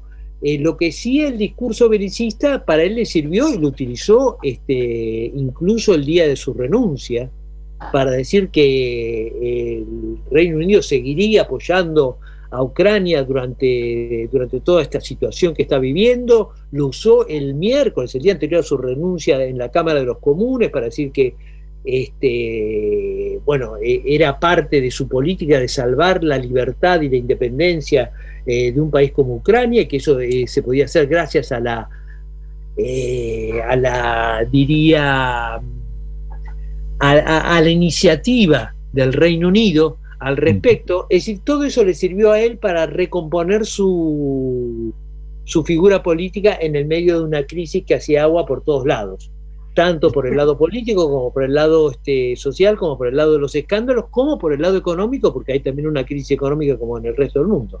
Claro, de eso te quería preguntar un poquito. ¿Cómo ha golpeado el tema de la inflación, la subida de los precios, el encarecimiento de la energía, de los alimentos en el Reino Unido en general? ¿Cómo está eso? Y bastante, porque este era un país acostumbrado a un 2% de inflación anual. Eh, este año va a ser del 11%. 11%. Sí, exactamente, es decir, que se quintuplicó, digamos, el, eh, la inflación. Y es algo que uno lo percibe, no es como esa inflación silenciosa que uno no se da cuenta por ahí si va medio distraído al supermercado, no. Lo, vas al supermercado y lo ves en los precios, lo ves inmediatamente y decís, ¿cómo? No puede ser que esto que me costaba antes una libra ahora me cuesta una libra y media. Claro. Este, eh, bueno, eh, eso es lo que está pasando en, eh, a nivel de inflación y es algo que es una cosa interesante, un comentario de, de, de Economist, un editorial que sacó un semanario conservador en donde decía que bueno que los problemas este, a, a Boris Johnson lo tildaba de Chernobyl rubio. Este, para- Tremendo. Como una caracterización, pero brutal. El Chernobyl. Brutal. Chernobyl rubio. Pero a pesar de eso decía, bueno, los problemas de- del Reino Unido no se acaban con un cambio de primer ministro. En este momento el Reino Unido está en una situación económica muy complicada y decía, entre otras cosas, que el Reino Unido es mucho más pobre de lo que, de lo que se piensa. Ujú. Claro. Decime una cosita, por ejemplo, ¿cuál es el eh, eh, salario medio, si se puede establecer?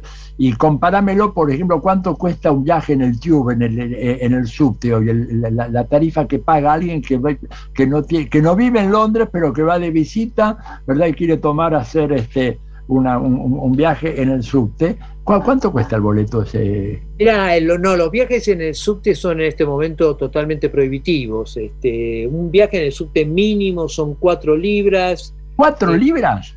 Cuatro libras mínimo de un viaje. Es una locura, es decir, es, el Es una locura. No sé a cuánto está la libra exactamente respecto al, a- al peso argentino, pero es como 400, 500 pesos.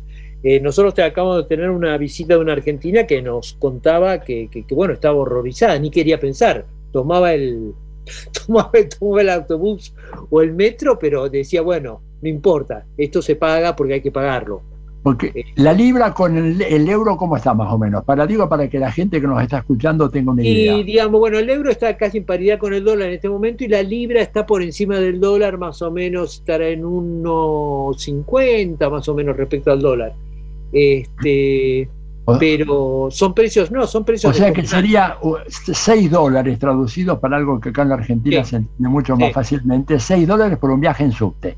Y el, es un viaje en subte. Y el salario así promedio, digamos, de un El trabajador. salario promedio está en alrededor 32 mil libras anuales antes de los impuestos, ¿no?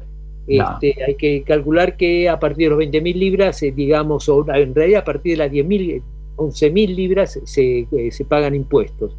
Este, es decir, que eh, lo que se considera la línea de la pobreza es en alrededor para una pareja, si una pareja gana alrededor de 16 mil libras, que sería la mitad de ese salario, de ese salario promedio, este, está en, en un nivel de pobreza. Y el cálculo que hay ahora es que uno de cada cinco británicos están en ese nivel de pobreza. Entre ellos se calcula que hay unos casi 15 millones de menores. Lo acá menores lo consideran, bueno, menores de, de 18 años, ¿no? Este, que Claro. están eh, en esa situación.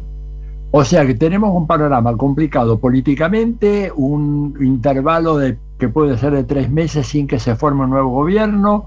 eh, no hay perspectivas de un llamado anticipado a elecciones, eh, supongo, ¿no? O, o pueden. Eh, no, no, porque en principio te- te- tienen que primero solucionar esa crisis interna los conservadores. El, hoy el laborismo hizo un este, llamado a una convocatoria a elecciones anticipadas, pero primero tiene que haber un líder de los conservadores, si no, no hay, digamos, no hay posible competencia electoral. Eh, lo que sí que marca una cosa a futuro, que el nuevo líder de los conservadores va, va a entrar, eh, sea quien sea, va a llegar con un nivel de fragilidad política muy fuerte, porque este, va a estar cuestionada continuamente su legitimidad, porque solo lo van a elegir los diputados conservadores y los miembros del Partido Conservador. No va a tener el respaldo de la población en general. Decime una cosa, eh, y, y por el lado laborista, ¿verdad? Acerca de los cuales nunca hay que hacerse ilusiones, ¿verdad? Pero bueno, hay un nuevo liderazgo en emergencia, digamos, que está surgiendo en este momento, que tenga un- sea una figura que tenga una gravitación potencialmente importante, pensando a un año y medio plazo cuando debería haber nuevas elecciones generales. ¿Se perfila algo así en el horizonte?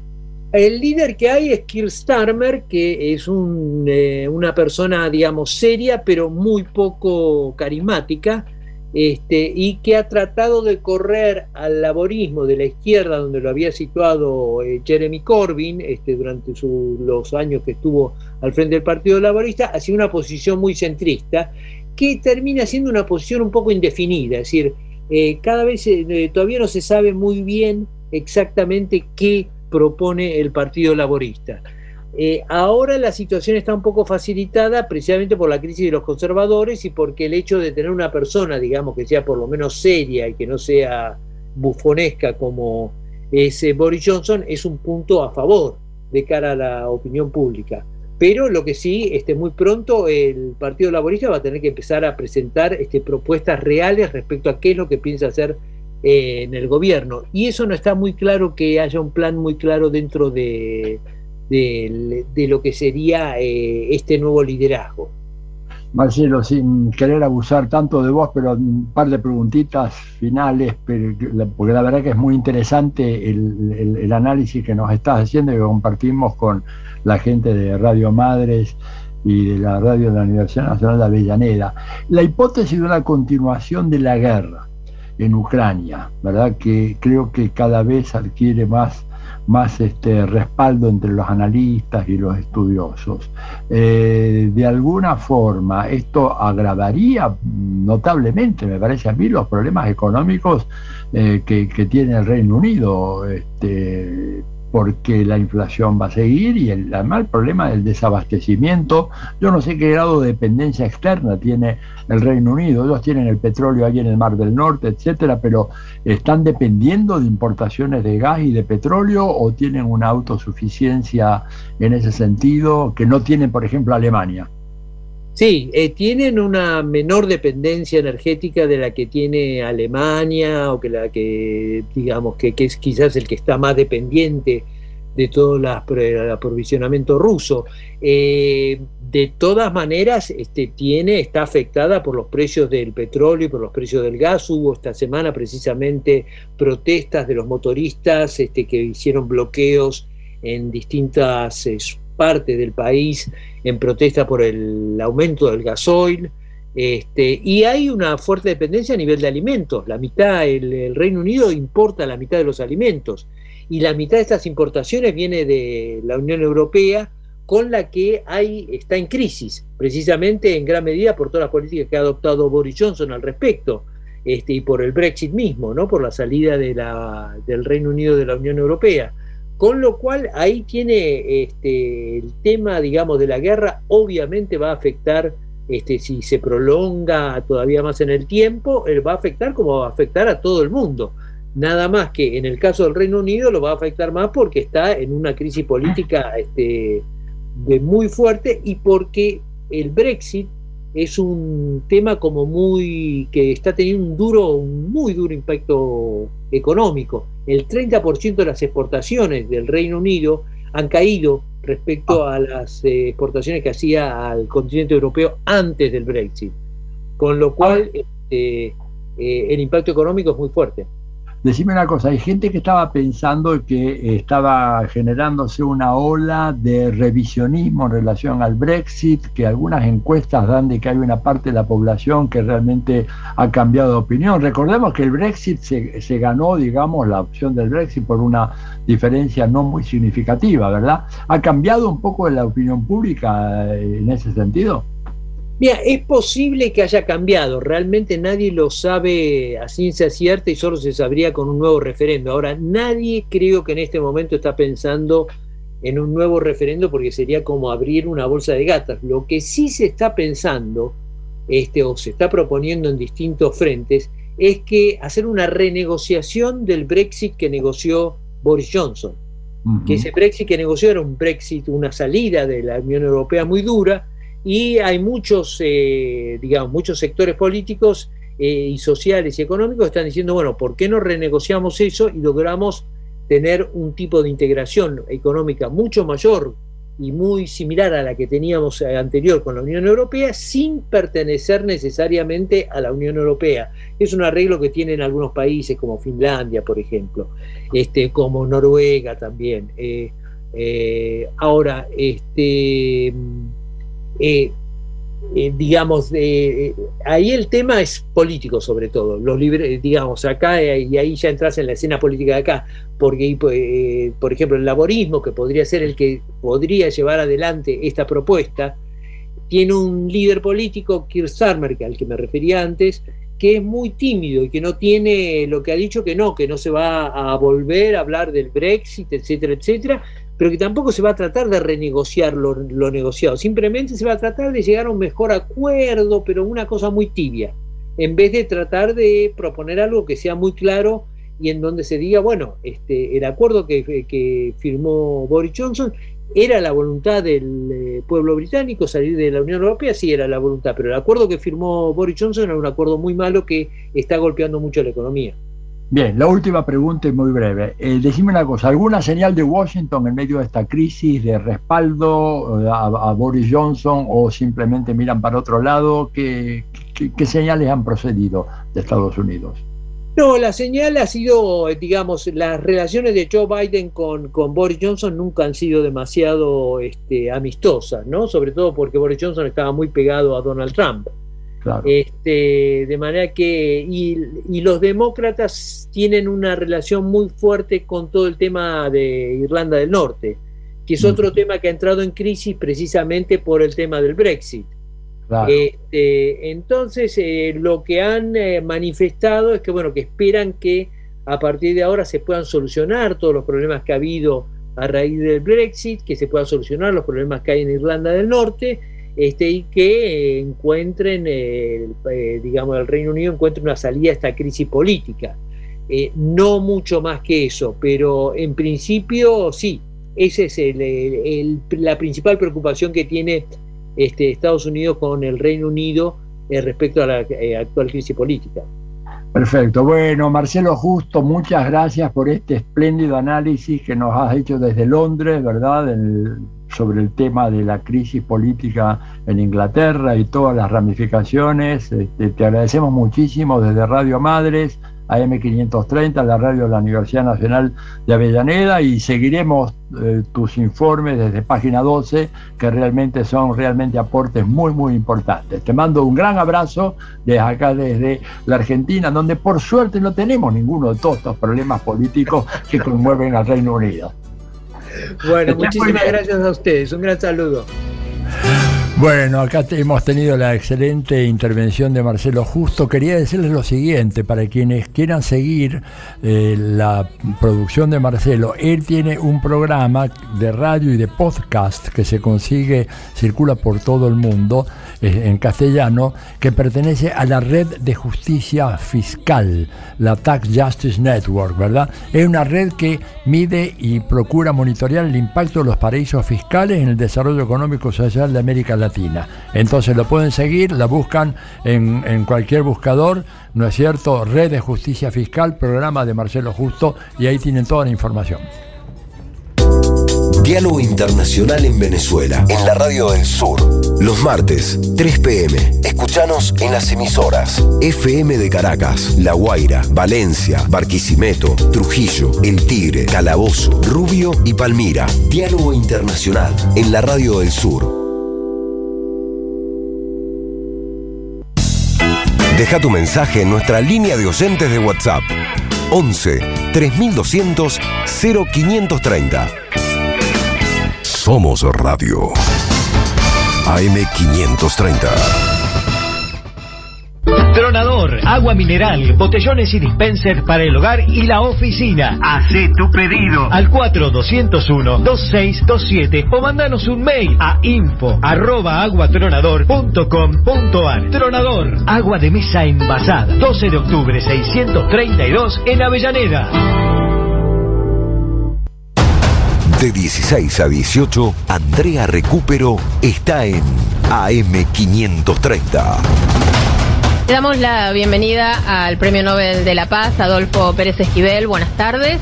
Con Guzmán intentamos varias veces y no logramos una sola reunión para tratar la problemática de la deuda externa. Bueno, con Batakis, ¿no? Sí, la conozco, hemos estado en la provincia con la Comisión Provincial con ella, hemos dialogado y le deseo lo mejor. Habrá que apoyar para que se encuentren alternativas a la situación actual. La vuelta completa con Andrea Recupero, de lunes a viernes, de 16 a 18, AM530.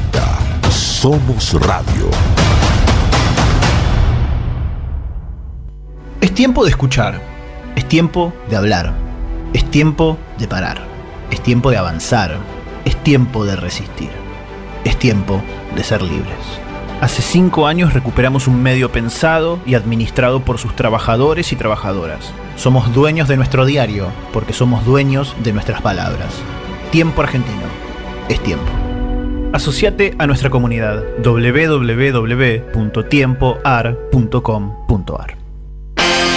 Somos radio, pero somos más que radio. Entra a am530somosradio.com y encontrá un menú diferente a lo que da vueltas en la red. Noticias, información exclusiva, análisis y grandes momentos de la radio en el nuevo portal de AM530. AM530. Somos redes. Somos radio. Donde estés y cuando quieras, escucha Radio Undab. Baja la aplicación en tu celular. Búscanos en tu tienda de aplicaciones como Radio Undab y escucha nuestros contenidos. Baja la aplicación en tu Baja la celular. aplicación en tu celular. Donde estés y cuando quieras, Radio Undab. Hacemos otra comunicación. Otra comunicación.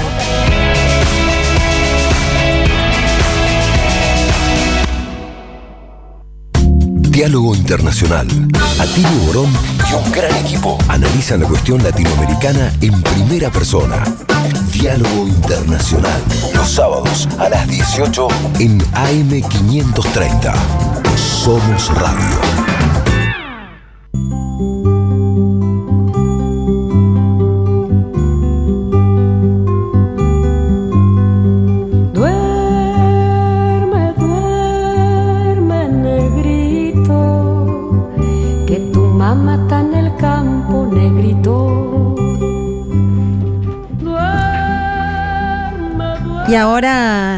Vamos a nuestra Argentina, a nuestra historia en este día tan especial, 9 de julio, día de la independencia, la declaración formal de la independencia de nuestro país, 1816, pero como decíamos al principio del programa, una asignatura que sigue pendiente porque los sueños de las Juanas y de los Artigas, de los San Martín, de los Moreno y tantos otras y otros que, en aquel momento eh, dieron su vida y por un proyecto de una Argentina libre, justa, independiente, integrada a la patria grande, bueno, después no, no, se termina de consolidar, puesto que los que tomaron las riendas del Estado Nacional Argentino fueron una élite, sobre todo la élite eh, agroganadera terrateniente, concentrada, que le robó a base de, de, de, de espada y la sangre las tierras a los pueblos que habitaban estas tierras y, esa, eso siguió perpetrándose no solamente al momento de la consolidación del Estado Nacional Argentino con Roca en, para 1880,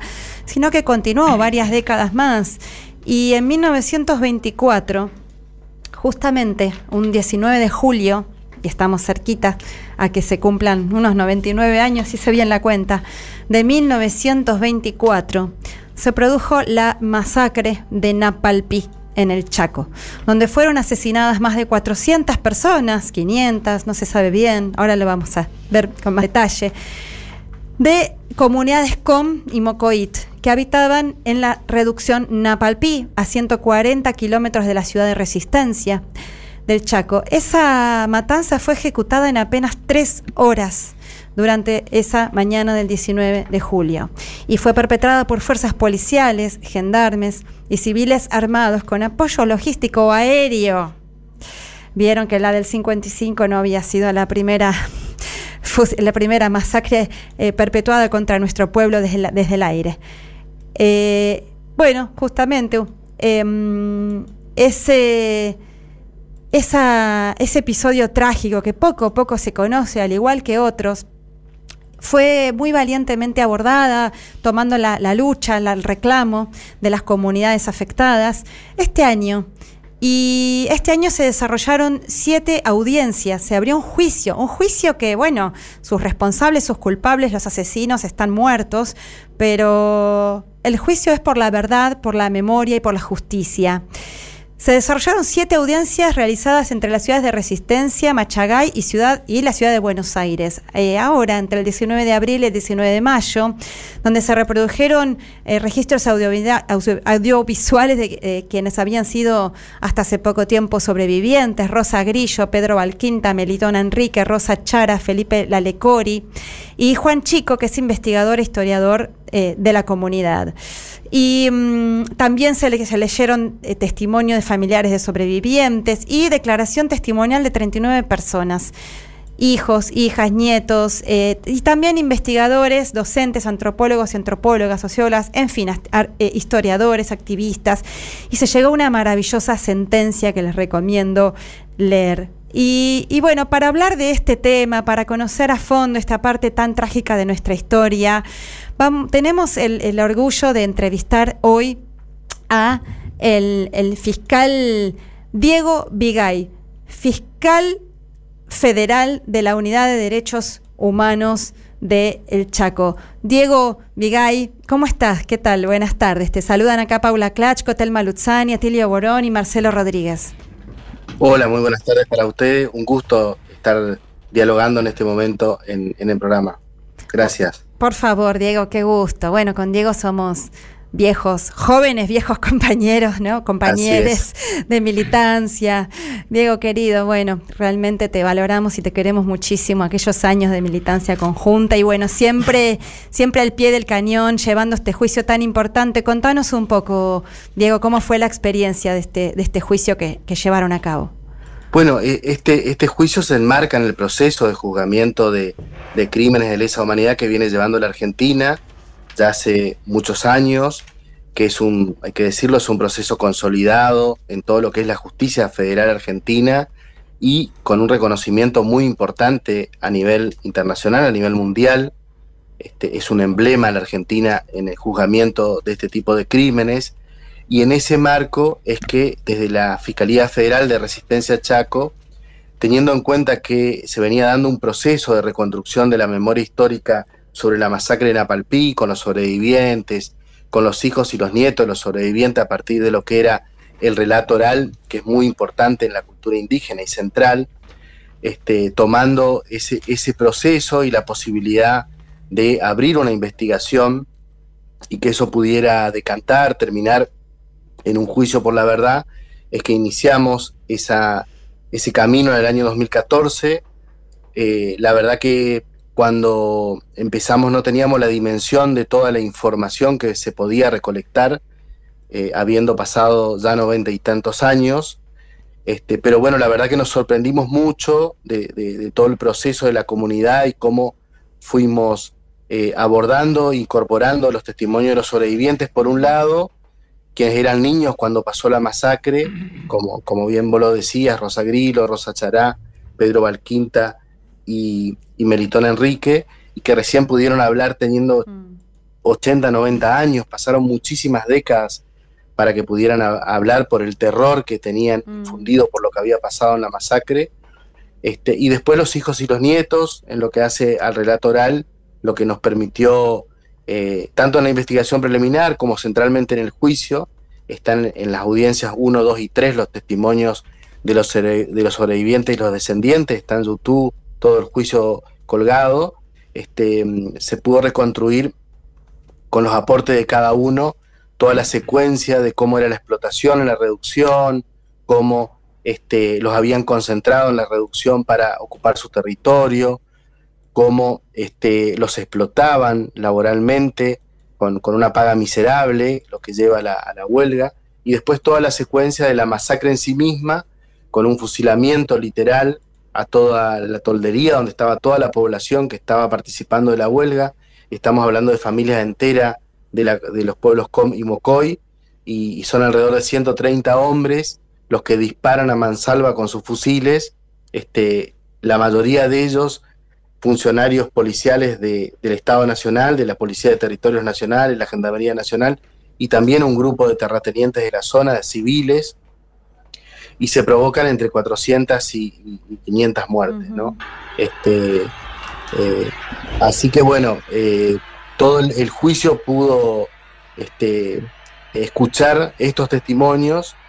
Eh, por otro lado, el testimonio de investigadores indígenas, como el caso de Juan Chico, que lamentablemente falleció hace un año atrás y es quien más había investigado y, participado y promovido este proceso de reconstrucción de la memoria histórica. Pero bueno, había una entrevista grabada a él de una hora que se pasó en el juicio, que es muy interesante para escucharla.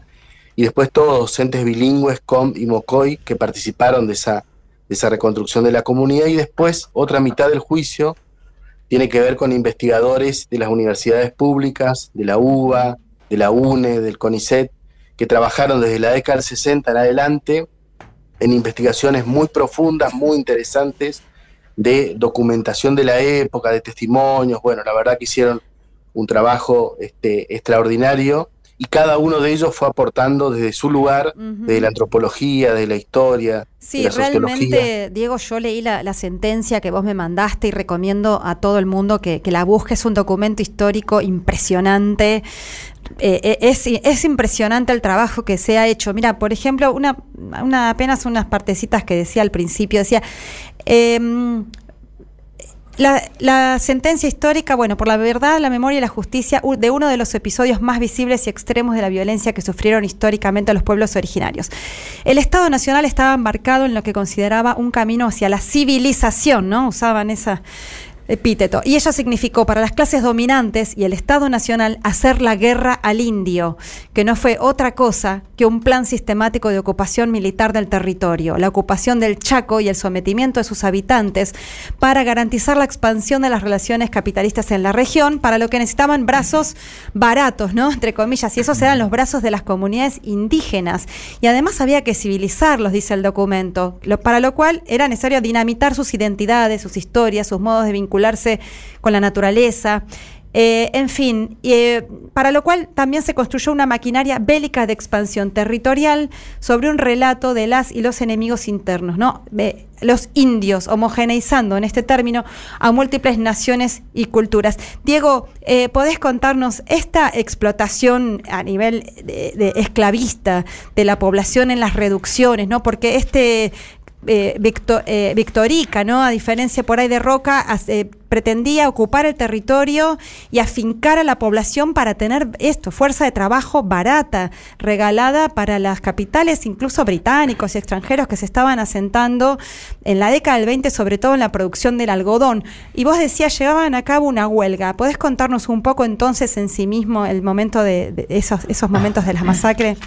Bueno, como, como bien vos lo contabas, este, había una, una decisión del, Estado Nacional y en eso las reducciones eran parte de esa instrumentación de utilizar eh, a la población indígena como mano de obra esclava o mano de obra barata para la extensión de, de determinadas explotaciones, en este caso agropecuarias y, y- y del capitalismo en auge, ¿no? que era puntualmente el tema del algodón. ¿no? este, la paga que recibía un indígena en el Chaco en, en 1924 era exactamente la mitad de la, que la de la que recibía un peón criollo, eso se determinó en el juicio. Eh, estaban prácticamente desnudos, con hambre. Hay muchos informes que el Archivo General de la Nación y el Archivo Histórico del Chaco aportaron y archivistas de ambos archivos participaron. La verdad que documentos muy valiosos que están en los registros oficiales de la burocracia estatal y esa huelga eh, tenía el objetivo de, este, de reclamar fundamentalmente alimentación y vestimenta y, salud, ¿no? Cuestiones indispensables para sobrevivir, porque existía eh, hambre, existía desnutrición eh, en, la reducción a Palpí, y claramente eh, existió una, una instancia de negociación, pero el Estado Nacional, el, el Chaco era territorio nacional en ese momento, no era todavía provincia, dependía directamente del presidente Alvear, toman la decisión de este, llevar adelante una masacre de estas características, que es asesinar a familias enteras, eh, para eh, que sea un escarmiento para todos aquellos pueblos indígenas que pretendan que se le pague lo mínimo indispensable para, para alimentarse. ¿no? Claramente hubo una decisión eh, política, militar, en, en ese momento de llevar adelante una masacre de estas características.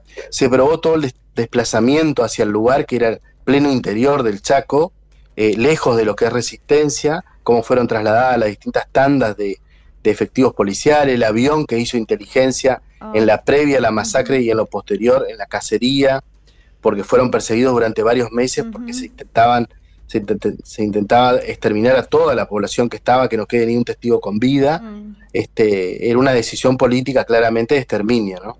Tremendo, tremendo. Estuvo también testimoniando mi querido director de mi tesis doctoral, eh, Nicolás Ño Carrera, y él, bueno, que también tanto investigó del, del Chaco, decía, bueno, que en ese momento se consideraban, a los, estaban en busca, en búsqueda de los recursos naturales que eran vegetales, animales e indígenas, ¿no? Como un, en el mismo plano. Y la discusión era qué convenía importar, si trabajadores de la India o europeos o aprovechar esa mano de obra local. Y que consideraban que, bueno, tenían, estaban más aptos para el clima y, y tan húmedo y tan caluroso. Pero bueno, por supuesto que cuando esta población pretendió defender sus condiciones mínimas dignas de vida, lo- lo- los reventaron, los masacraron. Y Diego, por último, para pintar también eh, eh, un- una pincelada tan triste de, ese momento, está otro de los que testimonió fue eh, el historiador Alejandro Covelo, que tiene un libro que se llama Batallas Aéreas, Aviación Política y Violencia en Argentina, 1910-1955, editorial SICUS. Eh, salió un artículo también. Él dice, eh, ya son varias las voces que refieren al avión que tiraba caramelos, dice, ¿no? El relato de Rosa Grillo para que los chicos salieran a buscarlos y saludar al avión y así podían identificar a dónde estaba la población civil y entonces disparar a mansalva. Dice, para quienes lograron escapar al monte, la persecución se extendió por tres meses, como decías vos recién. Dice, Melitona tenía 23 años al momento de la masacre. Pudo escapar al monte y huyó durante dos días, pero antes pudo ver al avión que ayudaba a los agresores. Hubo un cuervo blanco, dice, que arrojó fuego en su lengua y afirmó, esos hombres de gafas negras reían desde arriba del aparato que volaba. Eh, y dice, luego se comprobaría que era el Curtis Jenny 4, bautizado Chaco 2, el que además de caramelos también arrojó bombas incendiarias y desde el cual el copiloto luego ametrallaba a la comunidad con su Winchester. Diego Vigay, fiscal, eh, con- para terminar una reflexión sobre este tremendo aporte que están haciendo ustedes. Tuvimos también el gusto de tener en la Universidad de Avellaneda a, a- a la jueza Sunilda Nirenperger. Es un tema que también tomamos con Marcelo Rodríguez, especialmente a cargo de las jornadas de Osvaldo Bayer que hacemos en la universidad. Así es. Y bueno, una, una reflexión final de, de tremendo aporte que están haciendo vos como fiscal eh, en este caso por la verdad, la memoria y la justicia.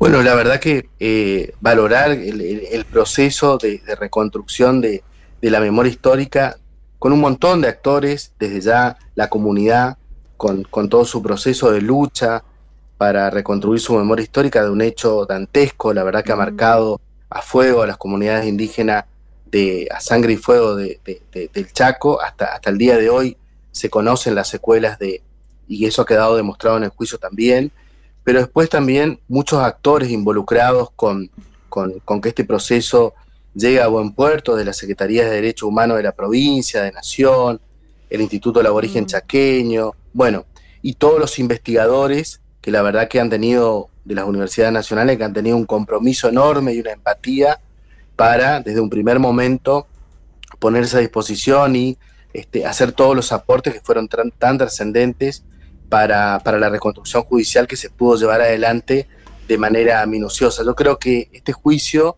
de alguna manera demuestra que más allá de haber pasado 98 años, como los que se van a cumplir el próximo 19 de julio de la masacre en Apalpí, existen instancias de juzgamiento de los crímenes en esa humanidad, de, más allá del, del tiempo que hayan pasado y sobre todo lo que hace es genocidio indígena, que era una deuda pendiente del movimiento de derechos humanos y el proceso de juzgamiento de crímenes de lesa humanidad en, en la Argentina, y que de alguna manera se ha dado un paso adelante que sentó un precedente que hoy está, está siendo tomada nota por tanto por la ONU como por, por este, la Corte Interamericana de Derechos Humanos, en los que hace sus comisiones de pueblo indígena como un precedente para que otros países lo puedan tomar como modelo.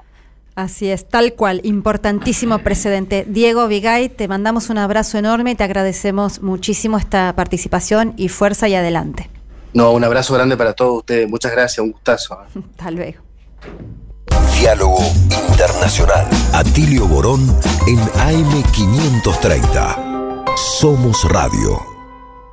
Gracias a la vida que me ha dado tanto, me dio dos luceros que cuando los abro, perfecto distingo lo negro del blanco y en el alto cielo su fondo estrellado y en las multitudes del hombre que yo amo. Hola Tilio, Eh, hola Tito de Villaluro, hola compañeros los que están en, el, en la radio. Bueno, muy bueno el programa. Estuviste en el Centro Cultural Salvador Herrera, Eh, te mando mis saludos. Y bueno, ¿cómo está la problemática internacional? Si va aflojando eh, o está más grave. Esa es mi pregunta. Eh, como siempre te mando mis saludos y muy buen programa. Vida. Bueno, de eso se trata. Vamos a seguir charlando de todos esos temas que planteaba el oyente aquí. Sigo leyendo algunos mensajes. Tito, perdón, de- eh, decirle que sí, se está grabando. Ya lo vamos a ver la semana que viene. Eh, dice Silvi de Seiza, Atilia Borón, viva la patria grande. Viva. Arriba las madres y la 530. Sí, hay patria. Estas son. Me encanta escucharlos los sábados. Ustedes son los mejores informando y analizando lo nacional e internacional. Nacho de Rosario, muchas gracias. Buenas tardes, un abrazo muy fuerte a Paula, Telma, Tilio, Marcelo y Federico. Mi punto fijo del sábado por la noche. Roberto desde Italia. Muchas Ah, gracias, gracias. Roberto, que siempre Tante nos grazie. Hola, Los escucho desde el primer programa, sigo invicto con todos los programas escuchados en vivo. Los felicito por los entrevistadex y las entrevistas en sí. Obvio por los informes también, pero con las entrevistas se zarpan. Patricio de Villa Laguna Brava, muchas gracias. Excelente vuestro programa, sigo aprendiendo. Ah, acá nos pasa un chivo, muy bien, de un cine debate, una actividad en el Centro de Jubilados Premier Solidario, que van a proyectar la película No Más Land que muestra temas terribles de Estados Unidos. Nos manda un abrazo y gracias Rosa Entel, muchas gracias. Excelente programa, Atilio, Telma y gran equipo. Feliz Día de la Patria, cariños con K, Gladys de Villa Crespo. Y también le mando un saludito a Estela, yo, Paula, le mando un saludito a Estela Maris Vergesio, que es una fiel oyente del programa, que fue su cumpleaños hace poquito y le mando un abrazo muy grande. Así que bueno, se nos está yendo el programa, eh, compañeros, pero... Yo por ahí tema. agregar una sola cosita. que Importante. este- estemos muy atentos a lo que está ocurriendo en Sri Lanka. Es cierto, queda muy lejos, al sur de la India, una pequeña islita, un país, eh, digamos, equivalente un poquito más a Costa Rica en cuanto a superficie, ¿verdad? Pero con 23 millones de habitantes, se ha armado un escándalo y una, un- una movilización fenomenal que acabó con una multitud entrando a la residencia del primer ministro haciendo un desastre. El primer ministro, el presidente renunció o huyó, no se sabe todavía muy bien. El primer ministro está tratando de salvar las papas y les digo cuáles son los temas que eh, plantean esta propuesta. Eh, la protesta popular, creciente inflación, escasez de combustible, cortes de luz y el ajuste que propone el fondo. ¿Les suena algo parecido?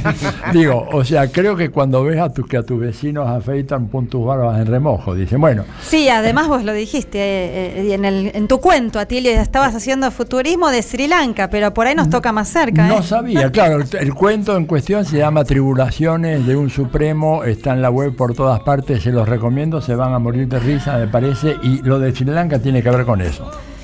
Bueno, estaremos atentas entonces a todo lo que pasa esta semana. Sí, cómo no. Y antes de terminar, quería aprovechar a hacer una convocatoria que distintas organizaciones solidarias con Cuba eh, están el próximo lunes. Mañana. 11. No, mañana. No, el próximo lunes, 11, eh, pasado mañana, a las 18 horas, se está convocando un abrazo solidario a la Embajada de Cuba en Virrey del Pino 1810, exigiendo el fin del bloqueo y de las hostilidades que constantemente recibe el pueblo cubano. Nos vemos todas y todos en la Embajada de Cuba el lunes a las 18 horas y nos estamos yendo. Bueno, chau Telma, chau Marcelo, chau Atilio, chau Fede. Nos vemos el, El sábado, sábado que, que viene. viene. Un abrazo a todas y todos y feliz día de la independencia y a seguir luchando y peleando por la segunda y definitiva independencia. Hasta el sábado que viene. Chao, chao. Chao.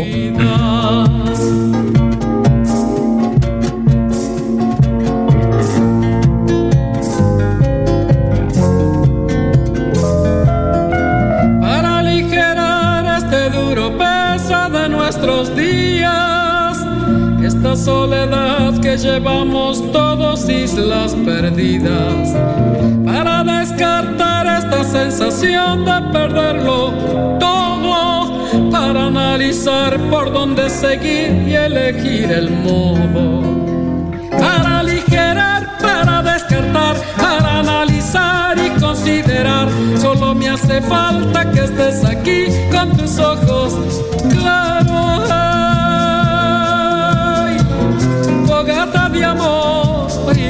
Y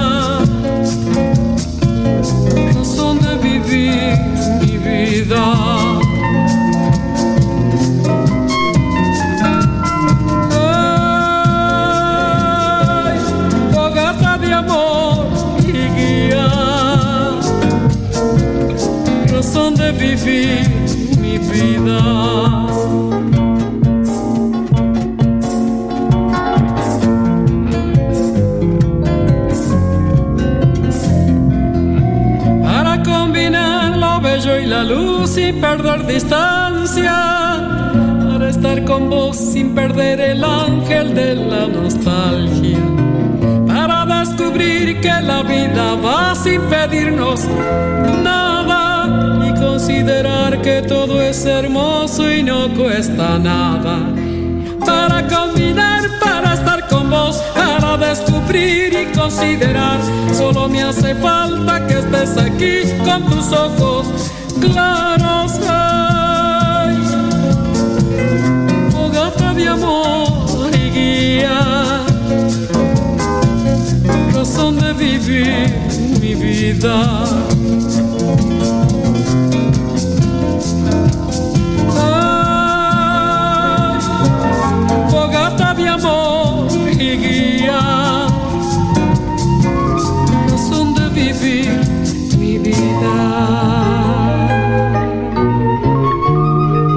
Diálogo Internacional con Atilio Borón.